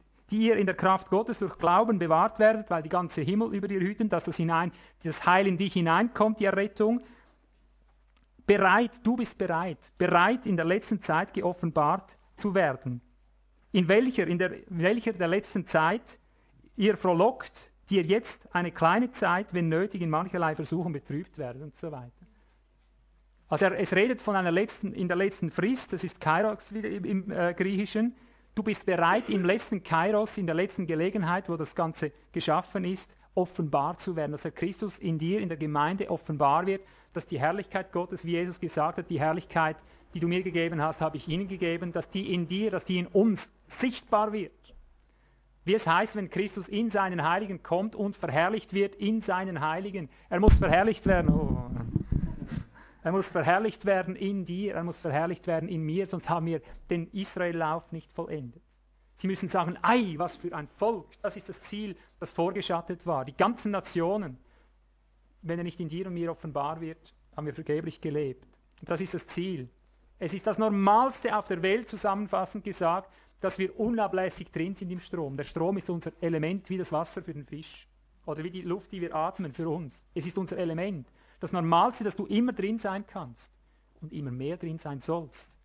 Und zuletzt, wenn du nochmals dich an Ezekiel 47 erinnerst, an diesen Strom, zuletzt heißt es, wenn dieser Strom so angeschwollen ist, in den der Prophet zu gehen hatte, bis er nicht nur an seinen Knien war, sondern an seinen Hüften und dann ihn überstieg. Ich sage es mal gleich, wie es ist. Zuletzt, wenn der Organismus, der Ganze, im Wasser ist, dann heißt es, und zur rechten und zur linken sah ich plötzlich, wie überall Bäume standen. Bäume, Bäume, Pappeln an Wassern, schnell aufgewachsene Bäume. Überall wurde alles geheilt. Das heißt, wo dieser Strom hinkam, wurde alles geheilt. Das Tote Meer, alles wurde geheilt. Mit einer einzigen Ausnahme, die Kloaken, die Sümpfe wurden nicht geheilt. Das sind die Elemente, das sind die Menschen, die keinen Zu- und keinen Abfluss haben. Ja. Menschen, die nicht aufnehmen, Menschen, die nicht weitergeben, die werden nicht geheilt. Das Reich lässt sie tot, lässt sie salzig. Aber wo immer dieser, dieser Fluss hinkam, heißt es, wurde alles wiederhergestellt. Alles wird wiederhergestellt. Und das ist der Auftrag des Christus, dass wir da, dahin glaubend sind, dass wir dahin auf den Strom achten, dass die Kraft so unablässig anschwellt, bis du merkst, der Teufel wird aus dieser Schöpfung hinauskatapultiert. Der Engel kommt und nimmt die Kette hervor und schmeißt ihn dahin, wo er hingehört. Ja? Dass die Bäume wieder zu leben beginnen, das sind die Menschen, dass das Meer wieder gesund wird, das sind die Völker, verstehst du? Dass der Tod hier unten ein Ende nimmt. Zuerst kommt Gericht über Gericht über die Welt. Zerstörung bis zum Geht nicht mehr. Aber weil, weil der Christus in uns offenbar wird zur letzten Frist, in der letzten Frist, und wir sind bereit, geoffenbart zu werden, erwartungsausgerichtet, alle auf das eine hin. Und der Israel seinen Kampf gewinnt, wird zuletzt einer von euch, jeder von euch wird zehn am Rockzipfel haben. Jeder wird sagen, zu dir Eingeweihter, ich möchte zu dir kommen, denn nur bei dir ist Gott. Ja. Hilf mir, führ mich in, diesen, dieses Geheimnis ein. Ja. Und das ist die Herrschaft des Christus, dass er regiert auf dieser Welt.